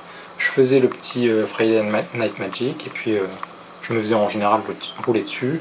Puis, les, les années passant, bah, c'était plus moi qui me faisais rouler dessus. Et, et puis après, Ouais, après son- c'est ça. On monte un peu en level. T'as fait un peu du coup des, des tournois euh, sur le circuit qualificatif? Est-ce que t'as fait des PPTQ, des GP, ce genre de choses? J'ai fait 3 GP, 2 MKM Series et c'est tout. Euh, 3 MKM. Series. J'ai fait. Euh, pas mal. Pas mal quand même. ouais, ouais, ouais, c'était un moment euh, où je voulais vraiment faire plein de tournois. J'en ai fait beaucoup moins que je l'aurais voulu. Hmm. Et, C'est toujours ça. et du coup, mon premier GP c'était à Birmingham. J'étais encore bien casu quand même. Ah, je l'ai fait ce GP. Ouais. C'est mon premier jour 2. Ok, et ben moi j'ai loupé le jour 2 à vraiment que dalle. Euh, il me manquait un point parce que j'ai fait deux égalités. Et mon, Ah adver- mon adversaire avait 3 Bitter Blossom. Il perdait donc 3 points de vie à chaque entretien. Et c'était du Mm. coup le dernier tour additionnel. J'arrivais pas à l'attaquer via toutes ses fées. Il était à un point, elle était à un point de vie. Et du coup, bah égalité quoi. Coup dur. Voilà. Ça, c'est pas facile. Ouais, moi, je jouais euh, Death Shadow. Ouais. Jouais très, Gris 6 très- avec le splash. Bah, on, je jouais, on jouait le meilleur deck là à l'époque. J'avais hésité à venir avec, avec euh, Avzan Avzan Company que j'avais monté. Ouais. Parce que j'adorais ce deck. euh, parce que j'ai toujours été un grand fan de Devoted Druid. Euh, et Visor après-midi, tout ça, c'était, mon kiff. Mais, euh, mais j'ai vu ce deck Shadow qui montait, j'ai joué un peu con, je me suis bien fait défoncer. Je me suis dit, putain, il a l'air vraiment fort ce deck. Vas-y, je vais jouer avec. Du coup, j'avais joué Shadow, j'avais fait jour 2, j'étais content. Mais à la fin, j'avais fait un, un résultat moyen, j'avais dû faire 10-5, un truc comme ça. 10-5 c'est quand même pas mal hein, parce que euh, mine de rien quand on y réfléchit c'est à dire que tu t'es qualifié jour 2 et après derrière t'as fait un score moyen contre des gens qui n'ont fait que des bons scores donc euh, ça ouais, reste, ouais, euh, bah, j'étais, quand même content euh, à l'époque euh, de mon résultat. Après, voilà, c'était quand même mon premier jour 2, donc pour moi, c'était un putain d'achievement. J'étais, waouh, je fais jour 2 et tout. En plus, au moderne, c'était pas trop mon format phare, donc c'était, Ouais. c'était plutôt cool. Euh, du coup, voilà, c'est quoi ton évolution derrière en tant que joueur de Magic? Parce que tu fais, tu joues, tu fais les tournois, etc. Mais qu'est-ce qui t'amène vers, euh, vers l'organisation de tournois et bah au final euh, c'est le fait que j'arrive pas à perf euh, Ah, à. Magic exactement C'est ce fameux truc, si t'arrives pas à, être le- à bien connaître un sujet, tu te mets à enseigner. exactement c'est ça et donc donc je disais bah, j'ai fait des MKM series Oula, pardon. J'ai fait euh, des MKM Series aussi, du coup euh, c'est des, des tournois avec entre 200 et 300 personnes. euh, Ouais, c'est, assez, cool comme série de tournois. J'espère que ça va recommencer post-Covid. Ouais. Et c'est ça qui m'a fait arrêter de, de vouloir être pro player au final, parce que c'était vraiment quelque chose que je voulais faire.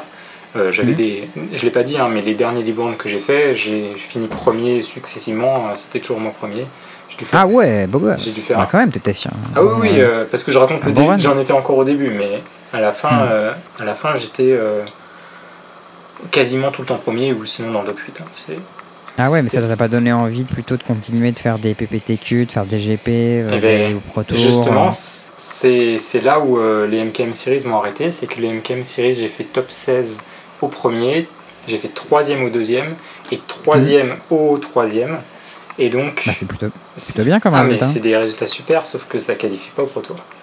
Ah ouais Et donc... Bah, du coup, fallait faire des PPTQ, fallait faire des GP, fallait faire tout ça. Ouais, oui, c'est ça. Donc là, bah, je, vais, je vais réessayer euh, maintenant euh, Bon, je vais, je vais Ah, quand ça reprendra, mais Parce que Là, comme- je t'as dit ça comme si c'était euh, ouais euh, j'ai fait top 16 au, au MKM Series du coup j'ai arrêté de faire la compétition. Je me dis, bah, attends ça a l'air bien quand même Ouais, comme résultat. enfin. Aujourd'hui, je fais toujours de la compétition. hein.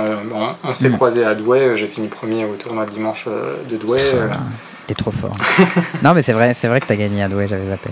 Et euh, mais je fais, je fais très peu de tournois au final. euh, j'ai fait en, en ligne, j'ai fait un, man- j'ai fait deux Mana Traders aussi.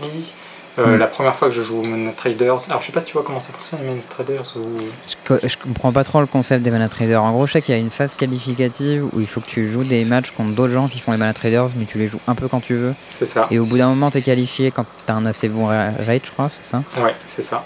Il faut que tu genre, ça peut, être, fasses. ça peut être euh, 10 matchs si t'as fait 8-2, ou ça peut être euh, 30 matchs si t'as fait euh, 15-6, quoi, un truc comme ça. t'as tout résumé. Ouais, t'as tout résumé. En gros, il te faut euh, 80% de victoire sur 10 parties, ou alors 70 sur 20 parties, ou alors 60 sur 30 parties. Donc évidemment, euh, si tu joues plus longtemps, c'est Ok. plus facile.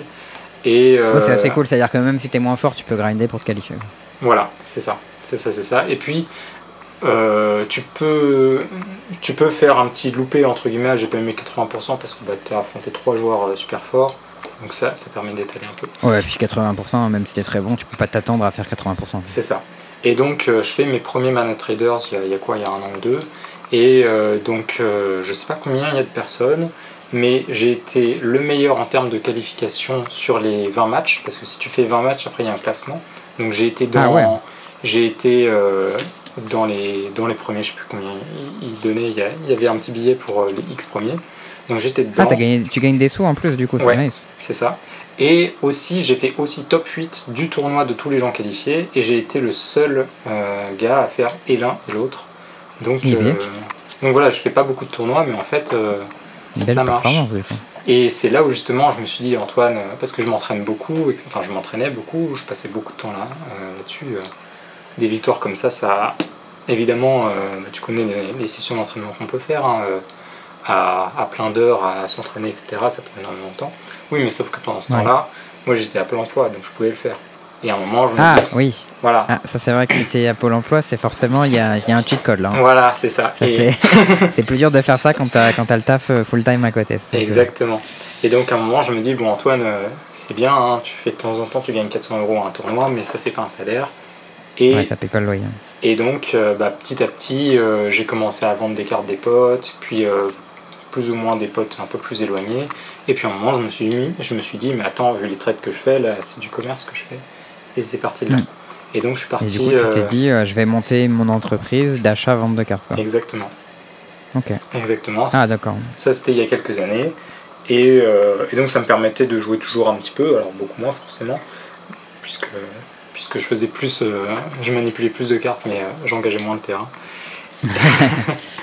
et, euh, et donc, bah, euh, là aujourd'hui, je, je, je suis pas, je suis loin d'être euh, le plus gros, mais je fais partie des plus gros euh, vendeurs, je pense, français. Dans les dix, Ah, d'accord, premiers, je pense. Par- parmi les parmi les non professionnels. Ah bah non, si t'es Si, je professionnel. suis professionnel, oui, du coup, Ouais, j'allais parce dire. que je fais ça à ouais. plein de temps. Et, euh, D'accord, mais du coup, t'as des locaux, t'as un shop et tout, ou c'est juste toi et C'est ton- juste moi, stock, un bureau, j'ai un, j'ai un petit local entre guillemets, mais c'est chez moi. Et, euh, et donc bah, il y a régulièrement des gens qui passent pour m'acheter, pour me vendre. Sur Paris, il y a quand même pas mal de gens qui font les retours de Paris à, là où je suis, je suis dans le 95. Et, euh, et en gros, j'ai duré comme ça euh, 3-4 ans, entre guillemets, inconnu. Et aujourd'hui, je me dis, bon, c'est bien de faire de la vente, mais à la base, c'est la compétition qui me, qui me passionne. Et donc là, euh, je me mets dans l'organisation de tournois. Là, ça fait, euh, ça fait un an que je Attends, fais- avant, avant qu'on parle de l'organisation de tournoi, si on peut rester un petit peu sur la vente, du coup, euh, t'as un compte MKM, machin, si les gens ils veulent t'acheter ou te vendre des cartes, parce que tu t'es pas trop actif sur le Discord dans la partie Trading Post. C'est vrai. On a pas mal de gens qui, qui achètent et qui vendent sur cette zone-là, ou les gens qui partagent. Moi, j'aime bien envoyer les photos de mes foils quand j'achète des foils Ouais. qui- Euh, à cet endroit-là, mais il y a pas mal de gens qui disent ouais, je cherche tel truc à l'achat, tel truc à la vente. Il y a quelques des gens qui passent par le Discord, etc. Donc je sais pas si les gens veulent acheter des trucs ou te vendre des trucs. En général, j'aurais que- tendance à dire. euh, bah, mon compte MKM, déjà, c'est Table 1 MTG. Un nom d'ailleurs au passage euh, pas très. Table euh, Table 1 MTG, voilà, ta réaction c'est typique. Euh, table 1 MTG, donc en fait, l'idée, 1. ok. l'idée, Ah ouais, c'était- c'était euh, bah, on se retrouve à la table 1 vu que j'étais souvent Eh ouais, un peu plus de tournois. Exactement, sauf que c'est super dur de, de s'en rappeler. Donc, Mm. euh, donc maintenant je m'appelle la biche, je me suis renommé, c'est mon, petit surnom. Et, euh, et donc, ouais, pour, pour trade, tout ça, effectivement, on peut, on peut me contacter ou sinon juste m'acheter sur MKM. On peut aussi me téléphoner pour dire je passe, enfin prendre un rendez-vous quoi, pour, euh, pour faire ça en main propre. C'est possible aussi à Oui, bah, distance. En voilà. général, quand tu veux acheter des grosses cartes, genre des bilans, de la réserve liste, etc., moi je conseille toujours de faire ça en main propre Oui, oui, pour pouvoir euh, voir les cartes, savoir dans quel état elles sont, etc. oui. J'ai acheté une fois à table 1 MTG, je t'ai acheté un, un, un pur style paladin, je crois. Ok. Ah bah oui, oui. euh, C'était pour ton tournoi, là, Oui, il m'en oui. manquait un. Il était pas arrivé, du Je coup, du j'ai 5, je dispose de 5 pur style paladin maintenant grâce à toi. ok. J'avais oublié de te le rendre en Bah. plus, du coup je te l'ai acheté. Bah, si, tu veux me, si tu veux me le rendre dans, dans quelques semaines, euh, on se verra. Euh, bah, je, je me demande si, si je l'ai pas vendu à un pote qui voulait monter le deck aussi, du coup, entre temps, je Ok. sais plus. Je me rappelle pas, mais je sais qu'il était intéressé et que je l'ai mis de côté, donc je sais plus si je l'ai déjà vendu. Ok.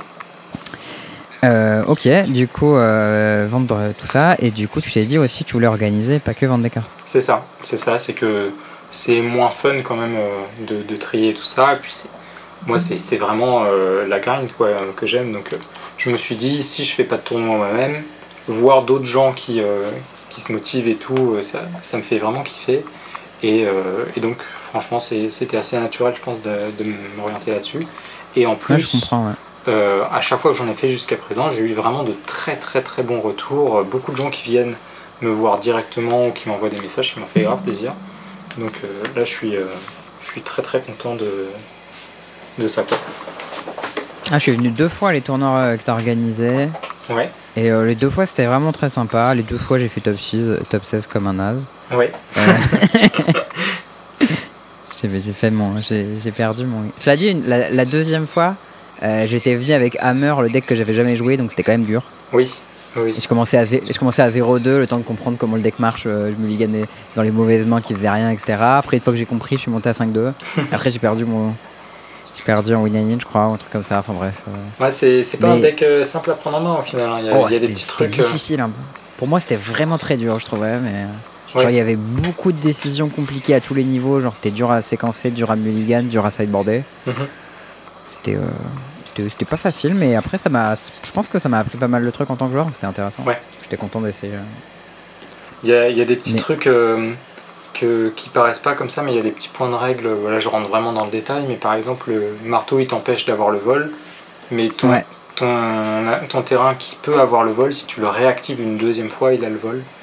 C'est ça, ouais. La euh, séquence, c'est que tu peux l'animer, l'équiper, puis le réanimer, il a, le vol. Il y a d'autres trucs marrants, genre quand t'as deux cigares de Zaid, contre un deck avec des burns, tu peux faire marteau, puis tu, Ouais. je target ma bête 1 et ma bête 2. Et oui, comme ça, Et du sûr coup, ton oppo, il doit tuer les deux, il doit tuer les deux, sinon il y en a une des deux qui est équipée, quoi. Ouais. Et ça, c'est vraiment, euh, c'est vraiment costaud, ce genre de petits trucs. Voilà, c'est des trucs qu'on pense pas au départ euh, Hmm. quand, quand on apprend quoi. Du coup, pour le moment, en termes d'organisation, t'as organisé combien de tournois à peu près euh Et bah très peu au final. Euh, j'ai commencé vraiment au tout tout début, c'était à Mont-de-Marsan où j'organisais des tournois juste euh, au sein du au sein du comment De- s'appelle euh, de la sauce. de l'assaut Donc on était une vingtaine, j'ai dû en organiser les 3-4. Après, Mhm. donc après déménagement à Paris, j'ai organisé encore des petits tournois internes à la sauce, une vingtaine. J'ai dû en faire. Maintenant, euh, t'es euh, maintenant, t'es à Paris, mais il y, a la- y a une asso, c'est plus la même ou tu crois? C'est plus la même. C'est plus la même. Du coup, euh, je regrette beaucoup d'avoir quitté forcément l'asso euh, qu'on a créé là-bas. Mais Mm. maintenant, c'est une asso euh, qui est surtout orientée duel commander, donc j'y vais même plus trop spécialement. Les quelques joueurs qui faisaient du moderne ne viennent plus trop. Donc euh, j'ai organisé, je pense, une petite dizaine euh, d'événements là-bas. Et puis à un moment, je me suis dit, bon, vas-y, on va essayer de faire plus gros, voir, voir ce qui se passe. Et donc, Mhm. bah, coup sur coup, euh, 75, 200, 1200. Croissance. Ah ouais, donc toi, t'es un mec qui voit gros. voilà, exactement. Je me suis dit, euh, C'est genre euh, tournoi local, PP c'est genre tournoi local, euh, PPTQ Pro Tour, c'est ça. C'est ça, c'est ça. Et donc, euh, donc euh, voilà, ça, fait- ça demande du coup évidemment énormément d'énergie. Ça demande aussi de ne pas avoir peur euh, du tout, hein, parce que faut, faut s'accrocher hein, quand même. Ouais, bah Et- tu mets en jeu des sous à l'avance et tu sais pas si tu vas dans tes frais à la fin, c'est ça? Exactement, c'est ça, que je ça. connais pas, je connais pas trop les, le- en termes de finances que ça demande parce que j'avais essayé d'organiser un peu un tournoi moi aussi. Bon, bah, c'était pas très malin, mais en gros c'était pendant le Covid, il y avait des problèmes de, enfin il y a eu Ouais. euh, des, des, il y a eu en fait il y a eu un moment où euh, on n'avait pas encore le pass sanitaire et les trucs comme ça, mais on avait quand même les masques. Mhm. Genre on pouvait se voir mais on pouvait pas faire grand chose et personne n'avait de tournoi et moi je m'étais chauffé en mode vas-y on va faire un tournoi, euh, Ouais. on va faire ça dans une salle mais avec les masques, le machin, le truc et tout. Et du coup j'avais voulu organiser un truc euh, assez gros et en fait je me suis rendu compte que c'était une galère sans nom. euh. Ouais. Il fallait que tu payes hyper cher pour avoir une salle. Bon là en plus il fallait euh, les trucs sanitaires un peu en bonus ce qui était galère parce qu'il fallait du, du gel hydro, du gel hydroalcoolique pour tout le monde, laver les tables, machin et tout. Donc c'était un peu trop compliqué pour un premier tournoi, mais déjà je me suis un peu Ouais. mis à la tâche. et Je me suis dit oulala, euh, c'est galère l'organisation quoi. J'ai été aussi très très surpris. Aujourd'hui, tu vois, je fais ça le parallèle, je suis en train d'organiser mon mariage et Mm. euh, je me rends compte que c'est un petit peu pareil. Alors moi, du coup, je suis, Mm. je suis aussi pro en tant que orga. Alors que tu dis... Déjà euh, que- félicitations. Merci. et, euh, et du coup, euh, que tu sois entre guillemets pro, donc ça veut dire que bah, si c'est professionnel, tu gagnes de l'argent, ou alors mariage, donc c'est sûr que tu vas tu- le faire. Là Les gens, hein. les gens, ils te font des prix à chaque fois pour le moindre truc, mais c'est tu raques, tu raques, tu raques. Ça, j'ai vraiment découvert Ouais. ça. Et, euh, et ensuite, euh, bah, c'est vraiment compliqué, tout, tout simplement, sans même parler dessous, de, de trouver une, une salle. C'est, enfin, il n'y en a pas beaucoup, quoi. Et pour le coup, bah, je, j'ai même eu des situations un peu bizarres où euh, je cherchais euh, vraiment, c'était, ouais, c'était même super inconfortable, où je- j'allais de salle en salle pour, pour chercher vraiment une salle. Je- L'objectif c'était 400, 600 personnes. Et euh, j'ai eu une salle de mariage qui était complètement délabrée, mais un truc vraiment, on aurait pu tourner un film d'horreur avec euh, un parking. Sur le parking, Ah ça aurait été. Ça aurait été rigolo un tournoi dans une salle de mariage un peu délabrée, non? Euh, bah non, pas du tout, parce qu'il n'y avait pas de plafond. Sur le parking, euh, il y avait Pas de des. plafond, c'est-à-dire qu'il y avait un trou? Ça veut dire que le plafond s'était effondré par terre. Ah, Ah oui, c'était le vraiment. plafond s'est effondré par terre. On t'a fait, on t'a fait montrer ça? Ouais, j'ai pris un rendez-vous chez un, chez un gars qui m'a dit oui, oui, alors on a des travaux actuellement, mais vous inquiétez pas, pour ça sera bon. Je suis arrivé, le gars m'avait posé un lapin. Et là, je me dis, attends, j'ai pas fait deux heures de trajet pour voir ta salle, et puis en fait, je la vois pas et je m'en vais. Donc, ce que j'ai fait, c'est que j'ai essayé de rentrer, la porte était ouverte, enfin, la- le grillage était ouvert, du coup, pouf, je suis rentré. T'es Et, rentré, ouais. Et euh, j'ai essayé de, de regarder, faire deux, trois photos, etc. Je vois le plafond est effondré. Il y a un petit parking, Ouais. il y avait une quinzaine de voitures, c'était des carcasses. Je me demande s'il n'y en avait pas une qui avait, qui avait été brûlée. Il y avait Ah un, ouais. un fourgon dedans, il était plein, plein, plein de plaques de plâtre. Mais plein, plein, plein, plein. Euh, c'était les herbes hautes euh, qui envahissaient tout. C'était vraiment l'enfer. C'était vraiment un film de zombies. hein. Ça- ça- Ça fait film de zombie, ouais. Quand tu te décris comme ça, je me vois dans Zombieland, tu sais, il y a plus Ouais. personne et ils arrivent à un endroit et tout est complètement abandonné. Ouais, et tu rajoutes un décor de mariage du coup avec des, des draps roses qui pendent, mais c'était sous la pluie, c'était sale, c'était plein Un de peu d'eau. creepy du coup. C'était vraiment euh, un film de zombie, vraiment exactement ça. Donc, ok. euh, Bah du coup, vas-y, continue cette histoire de... Que je vois que t'as noté cette anecdote euh, comme étant une des pires situations côté orga que t'as eu, donc je suis ça. intéressé de savoir l'histoire en entier. c'est ça, c'est ça. euh, bah, au final, le, le gars il m'a rappelé le lendemain, il m'a dit Ah, excusez-moi, euh, euh, j'ai eu un problème, etc. Bon, je suis sûr le gars il avait oublié. J'ai bien noté Mm. son nom comme ça de ne plus jamais le, le Tu l'as recontacter. black- blacklisté. Ah oui, carrément, carrément. Et il me propose un nouveau rendez-vous. Moi, je lui dis, je suis rentré, etc. Je lui ai dit, etc. Enfin, je lui ai redécrit sa salle. euh, il savait très bien. hein. Enfin, j'avais vu, quoi. Et il me dit, non, mais vous inquiétez pas, il y aura des travaux, etc. Enfin, euh, je, je travaille pas dans le bâtiment, mais là, il y en a pour, euh, il y en a peut-être pour 6 mois ou un an de, de boulot, quoi. C'est, Ouais. donc, euh, voilà. Et, et donc cette salle, euh, eh bien, elle est, elle est dispo, euh, si on va sur des sites de location de salle et quoi, euh, elle est dispo, elle est visible. On peut prendre rendez-vous en- aujourd'hui avec le gars, alors qu'elle elle est pas du tout, elle est pas du tout. euh, J'espère que c'est pas là que tu te maries. non, non, pas du tout. Absolument pas. Et à l'époque, je cherchais même pas de salle pour le mariage. hein. C'était vraiment. je me suis dit, oh, bah tiens, après tout, c'est des salles qui sont grandes, let's go quoi. Et j'ai cherché aussi dans les restos, quoi. euh, j'ai cherché dans les écoles, j'ai cherché un peu partout. Et Ah, euh, les écoles, c'est pas con ça, elles sont fermées le week-end en plus. ouais, les, les écoles d'ingénieurs, par exemple, j'ai. Il Hmm. y, a- il y a des fois des grosses. Des, bon, amphithéâtre ça marche pas, mais des grosses salles de cours ou quoi. Limite, faire Hmm. ça par salle de cours, même si tout le monde n'est pas ensemble, ça, ça aurait pu marcher. J'ai pas trop euh, compris non plus. Et à un moment, je tombe sur un gars, un, un kebabier, qui me dit Ah bah oui, euh, ça va le faire, etc. Pour 400 personnes, euh, enfin, ça va. 400 personnes dans son kebab, ah, il est chaud. Mais c'était un gros machin. C'était pour le Hmm. coup, euh, c'était un gros resto. Mais du coup, les gens auront des kebabs à bouffer, c'est pas mal. c'est ça. Et donc. Et lui, il vend au moins 200 kebabs, quoi. Exactement. Et du coup, le deal, c'était de, de louer la salle, de louer aussi les repas. Et là, je me dis, bah, il faut un midi et un soir, parce que les gens, ils vont rentrer tard le soir. Donc, je, Ouais. je me dis, ok, mais maintenant, il faut parler sous.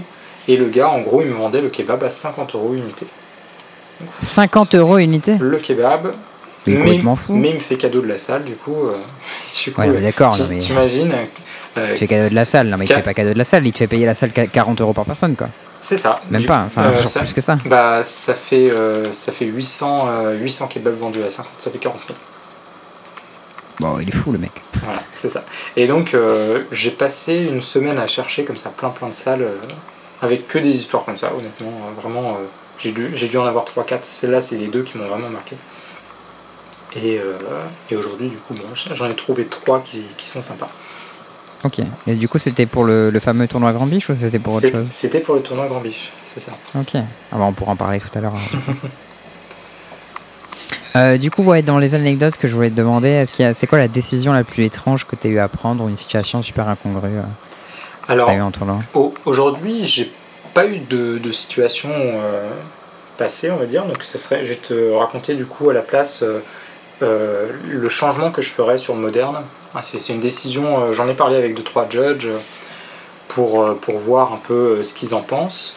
En gros, aujourd'hui, la, la première, euh, le premier changement, c'est sur une carte en particulier. En fait, je vise une carte qui est le pacte vert, qui va chercher Titan primitif. Summoning Pact. Summoning Pact, exactement. Et donc euh, cette carte, je ne l'aime pas du tout en termes de C'est pas rolling. Summoning Pact, j'ai dit, dit une bêtise, c'est pas Summoning Pact. C'est. Summoner's Pact. Summoner's Pact, ok, ouais. Et, euh, et donc cette carte euh, en particulier, je l'aime pas du tout parce qu'en fait, à l'époque, si on oubliait le pacte, alors je, je cible tous les pactes en fait, mais c'est surtout le vert. Ouais, mais euh, sur la carte, sur la carte, il y a marqué à ton équipe tu payes le pack. Si tu payes pas, tu perds la partie. Exactement, c'est ça. Ouais, merci de, de rappeler pour ceux qui nous écoutent. Euh, alors du coup, euh, À l'époque, si tu avant, payais pas, tu perdais la partie. exactement. Tu faisais ce qui avait marqué sur la carte. Exactement. Et aujourd'hui, ce qui se passe, c'est que si tu ne payes pas, alors du coup, au moment du call judge, l'adversaire choisit si on remet ou pas le truc sur la pile, et à ce moment-là, tu peux payer le mana. Donc, en gros, si on fait ça rapidement, tu dois payer le pacte, t'oublies, tu pioches ta carte, ah attends, t'as pas payé, t'engages tes terrains, c'est payé. Ça a l'air pas très grave comme ça, mais au final, euh, moi c'est vraiment un deck que j'ai en tête, c'est Titan primitif, enfin euh, Amulet Titan, pardon. Et Ouais. ce, ce deck-là, il a une mana base un peu bizarre, il a plein de terrains qui font deux mana, et qui font soit du bleu-vert, soit du vert-rouge, etc. Ils ont plusieurs couleurs de mana différentes, je pense que tu vois où je veux en venir. C'est Je vois très bien où tu en es. c'est que du coup, tu pioches ta carte qui aurait dû être inconnue et tu peux engager tes terrains un peu comme tu veux euh, en fonction de ce que tu as pioché. Et il y a une autre façon aussi qui, qui peut être abusée, mais de l'autre côté. C'est-à-dire que si mon adversaire à moi joue Summoner's Pact, Mhm. oublie de payer son pacte, pioche, Ouais, il paye pas, ouais, il fait un truc, par exemple, il paye du mana pour jouer une créature. Là, je dis Attends, t'as pas payé ton pacte ouais. Et du coup, Ah, il perd la dommage, t'as déjà, t'as déjà, déjà engagé tes mana pour faire un truc. Ah, Ouais. dommage, du coup, tu perds la partie. Et je suis complètement d'accord avec toi. Pour moi, cette, cette règle est euh, la plus mauvaise règle actuellement euh, dans Mm. Magic compétitif. Et si euh, c'est quelque chose qu'on pourrait changer, toi, tu voudrais faire des tournois avec cette règle changée, c'est ça? Moi, je voudrais revenir vers la règle avant, qui est frustrante pour le joueur, et c'est pour ça que ça a été changé. Euh, Ça a été une décision euh, qui a été prise, euh, je sais plus quel niveau 3, enfin, ça a été une, une décision discutée entre beaucoup d'arbitres de, de Mhm. très haut niveau. Euh, Aujourd'hui, moi, je n'aime pas cette règle pour, pour les raisons que je t'ai dit, et je vais en, je vais en parler. Alors là, justement, le tournoi qui arrive là, on a beaucoup de chance d'avoir beaucoup, beaucoup d'arbitres niveau 3. Donc, pour rappel, les arbitres niveau 3, ils sont très peu nombreux, ils sont moins d'une dizaine en France. C'est Moi, vraiment. en France, je connais, je connais que Kevin. Ils sont, alors, je sais plus s'ils sont 8 ou 9. je- euh, à un moment, quelqu'un m'a dit euh, C'est beaucoup, euh, 8 ou 9 arbitres longtemps. Et euh, bah, au point, comparé au nombre d'arbitres global, je veux dire, c'est c'est quand même quelque chose qui est euh, très dur à atteindre. De devenir Mhm. n'importe qui ne devient pas niveau 3 comme ça en claquant des doigts, quoi. C'est c'est vraiment un, un truc à grind, hein, entre guillemets. Et, et donc, au Grand Biche, il y aura 7 niveaux 3. Donc, 7 niveau 3 Ah ouais, mais t'as mis le budget en arbitre, dis. Bah écoute, euh, c'est surtout la communauté qui, qui est super content qu'il y ait de nouveau des, des trucs qui, qui s'organisent comme ça en, en grand, etc. Donc, euh, et puis, Trop cool. et puis euh, c'est vrai que on- enfin, niveau arbitrage, c'est c'est vraiment organisé très très bien. Quoi. Ok. Et du coup, toi, tu leur demanderais à. Est-ce que ce serait possible que pour ce tournoi, on applique une règle plus stricte sur les ça? Euh, là, tu vois, bah, je rebondis un petit peu sur ce que j'ai dit pour le ban de Minsk. Aujourd'hui, là, on est très avancé dans les inscriptions. Le tournoi, il est très, très, très, très proche en termes de Ouais. temps. Et donc, je me vois mal changer une règle alors que j'en ai parlé à personne du jour au lendemain, Mhm. comme ça. Et si un jour euh, je dis euh, cette règle-là, je veux pas que ce soit comme ça, euh, ce sera avant de lancer les inscriptions que je dirais que, que cette règle, je veux qu'elle soit appliquée comme ça. Ok. Ça me paraît, intéressant. euh, Après, en fait, pour moi, c'est pas tout à fait la même chose parce que là, on parle d'une règle qui est appliquée lorsqu'il y a une pénalité. Hmm. Euh, ce qui est quelque chose d'assez spécifique qui normalement arrive pas souvent en plus sur une carte qui est assez spécifique je veux dire dans l'autre cas Minsk on parle de probablement la meilleure commande zone du format Oui. là où on parle de Un cas très une précis. carte qui est jouée dans un deck tier 2 donc Mhm. ok bon enfin genre c'est c'est un bon deck tout le monde à peu près tout le monde connaît la carte etc mais il y aura peut-être euh, 10% des gens qui vont la jouer tu vois c'est Ouais. quand même pas énorme C'est vrai, mais aujourd'hui, si j'annonce euh, ce changement de règle, euh, qui le saura? Combien, combien de gens dans la salle seront au courant de cette nouvelle règle? Bah, c'est quelque chose que tu peux faire en annonce au début du tournoi et tu peux dire euh, à l'occasion de ce tournoi, euh, on, fait un, on fait un test sur les règles, euh, un peu comme tu dirais. Bon, j'avoue, si tu disais euh, on applique Vancouver Mulligan au lieu de London Mulligan, c'est quand même bizarre. Mais, mais là, on est quand même sur une règle qui est un peu border, euh, enfin spécifique, donc pourquoi pas. C'est ça. Euh, moi, Moi, si je peux rebondir, si je Ouais. ouais, Vas-y, t'as autre chose à dire là-dessus ou Non, je non, non, vas-y, vas-y, sur vas-y. une autre règle?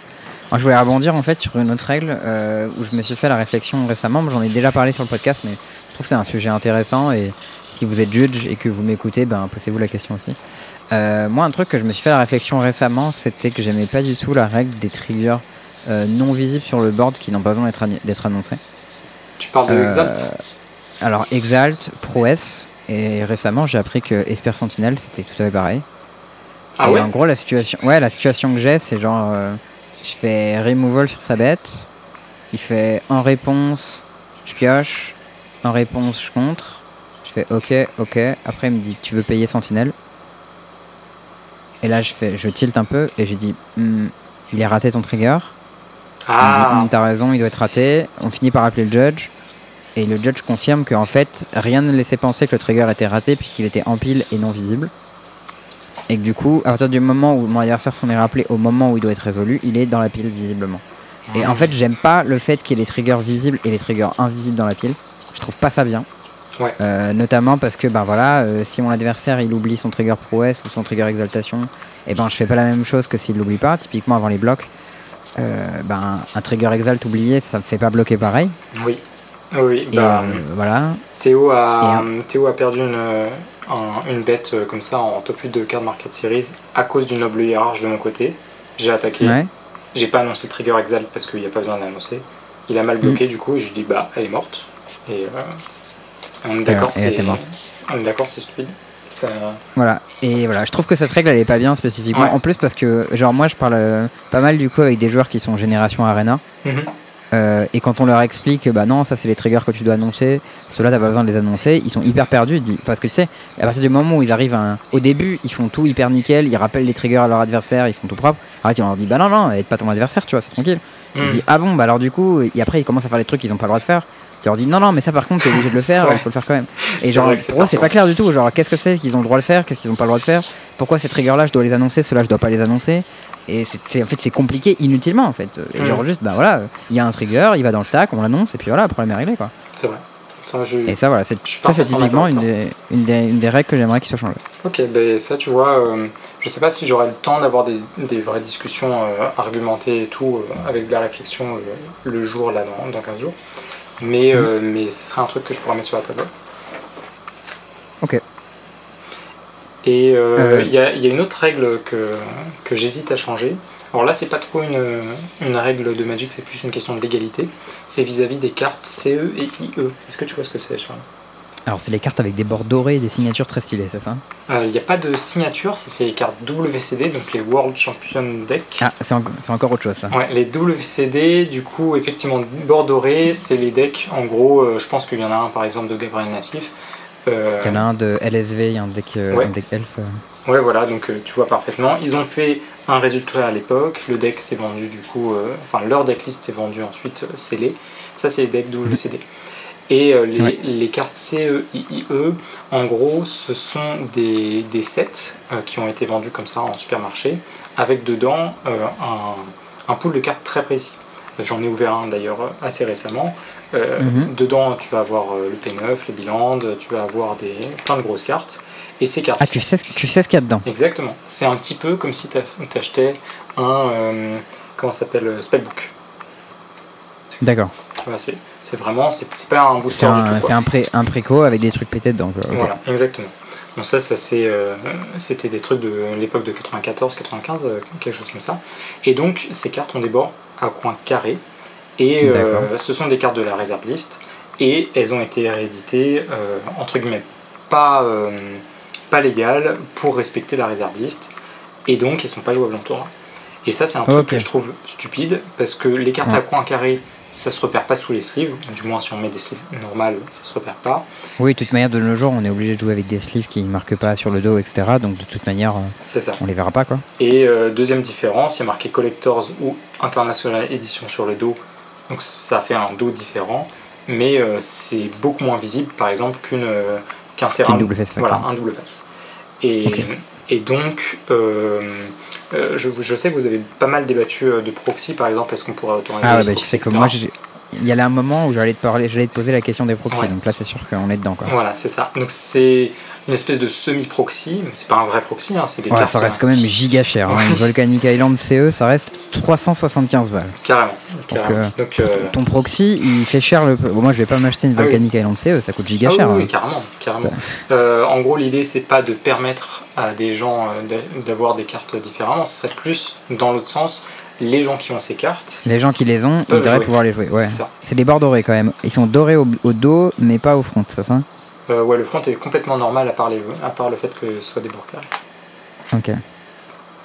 Et euh, Ouais, bah ça, ça c'est clairement, il n'y a aucune raison que ce soit pas légal. hein. c'est ça. Donc, si t'as les tournois en Legacy sur ton, sur ton event, Ouais. ce serait cool que les gens puissent jouer avec ça. Oui, carrément, carrément. Ou tout simplement, même euh, Oiseau de Paradis, euh, c'est une très jolie carte en, en CE. Euh, bah, si, si tu veux jouer avec un Oiseau de Paradis parce que tu en as un et que tu n'as pas envie de jouer le M10 ou un truc comme ça, let's go quoi, juste. euh, c'est possible. Ouais, bah ça, je, je suis tout à fait d'accord avec toi. hein, ça, qu'il n'y a, pas- y a pas de miracle, les gens savent. Après, en plus, à mon avis, le Bird of Paradise CE, à mon avis, c'est pas un truc que t'achètes parce que parce que euh, t'as pas de thunes. hein. Ça doit coûter Oui, cher, je oui, pense. oui, oui, oui, Vu comme il est trop beau, euh, carrément.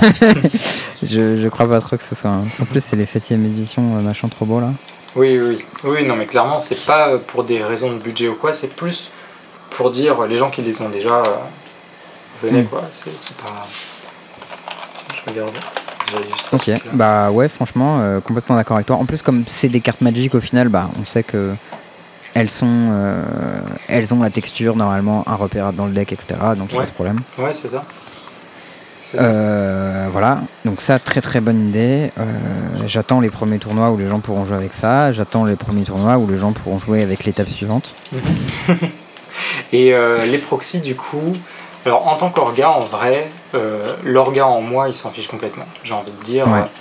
bah, en tant qu'orga, j'ai envie qu'il y ait un max de monde. Pourquoi, euh, pourquoi faudrait-il, euh, à la limite, euh, limite un bout de papier avec marqué Oiseau de paradis et puis c'est parti quoi.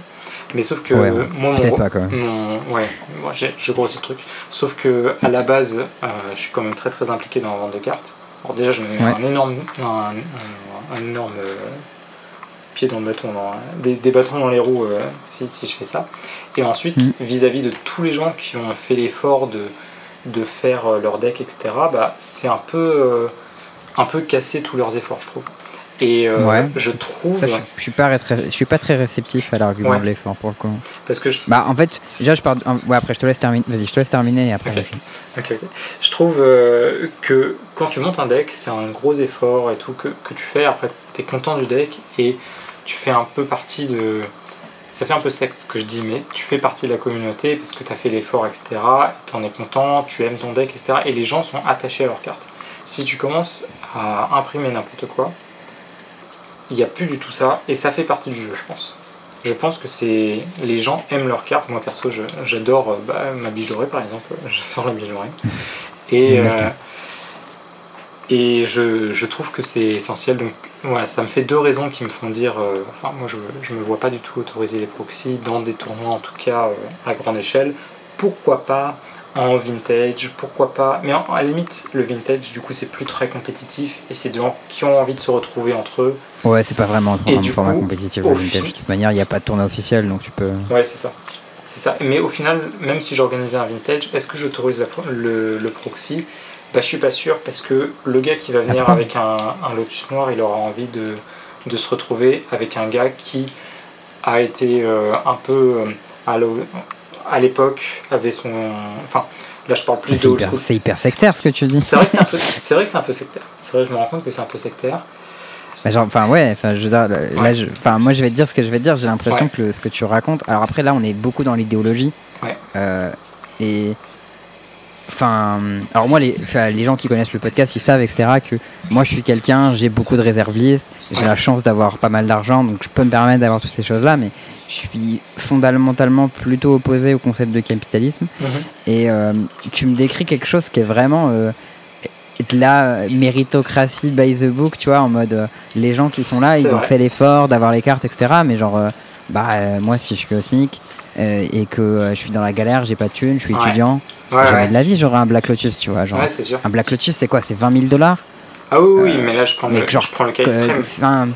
Ouais, ouais, mais genre, supposons, je sais pas, tu, Mais- tu gagnes euh, 1000, balles par, 1000 balles par mois, si une fois que tu as payé ton loyer et tes trucs comme ça, il, te faut, euh, il te faut un an et demi d'économie pour avoir une carte. Hum, ah, genre, t'auras jamais ton deck vintage, c'est impossible. Genre, euh, et- en final, c'est. euh, Enfin, genre, moi, je, je, je vois dans les joueurs de Magic avec qui je joue, de manière générale, Magic, ça trie déjà pas mal, dans le sens Ouais. où si t'as pas de revenus, tu peux pas trop jouer parce que le jeu est hyper cher.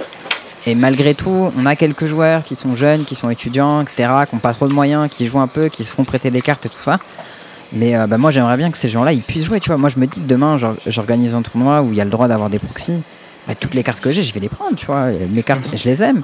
Mes foils, je vais les prendre. Mes basiques, je les aurai. Je serai là. C'est pas pour autant, c'est pas parce que les proxys sont autorisés que je les prendrai pas, tu vois, mes cartes normales. Mais s'il y a une carte ou deux que elle est super chère et toi tu peux pas l'avoir, bah tu viens avec un proxy et, je trouve, et tu, au final tu peux jouer ton deck optimisé pour gagner. Je trouve ça trop cool.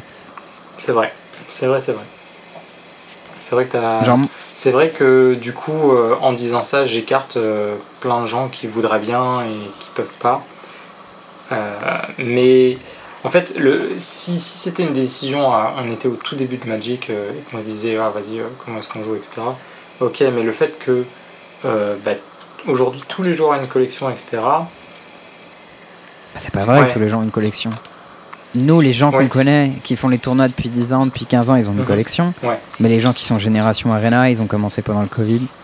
Aujourd'hui, ils ont rien. Déjà, tu leur demandes d'acheter 4 Agavan, tu leur demandes 250 euros, peut-être 300 euros. C'est énorme. Mhm. Genre 300 euros, c'est une PS4 quoi. Ouais, t'as raison. Et une PS4, c'est un playset de cartes. Donc ton deck, c'est 4 PS4, 5. C'est genre, c'est n'importe quoi. Ouais, c'est vrai qu'en plus. c'est euh, des- c'est des, achats qu'on a fait. C'est des achats qu'on a fait au cours des années, etc. Doucement. Donc au fur et à mesure, on s'en rend compte. Mais Mhm. genre, euh, moi, tu te rends compte que dans un deck euh, Legacy, il y a 4 Gaia Cradle. Genre, et si t'as pas un taf qui paye bien, t'auras jamais 4 Gaia Cradle. Ouais, clairement. Clairement. Et pour le coup, euh, tu autorises les proxys. Tu proxys les 4 Gaia Cra- les 4 Gaia Cradle, tu peux te payer le reste du deck elf. hein, ça, y a pas de problème. Euh, Genre, je- euh, tu- alors, tu- si tu autorises les proxys, je pense que du coup, les gens auront euh, les forêts de base et pas grand chose d'autre. Pourquoi? Bah, quitte à proxy euh, parce que la- le gars Scradle, je peux pas le payer, pourquoi est-ce que le héritage druide qui vaut 10 euros, je pourrais me le payer Tu vois ce que je veux dire À quel moment euh, Mais parce que les cartes, je les aime bien. Parce que jouer avec un proxy, c'est moins cool que jouer avec une vraie carte. Hmm. Mais genre, c'est comme si tu me dis, euh, je joue sur. Enfin, c'est comme si tu me dis, je conduis dans un simulateur ou je conduis dans une Formule 1.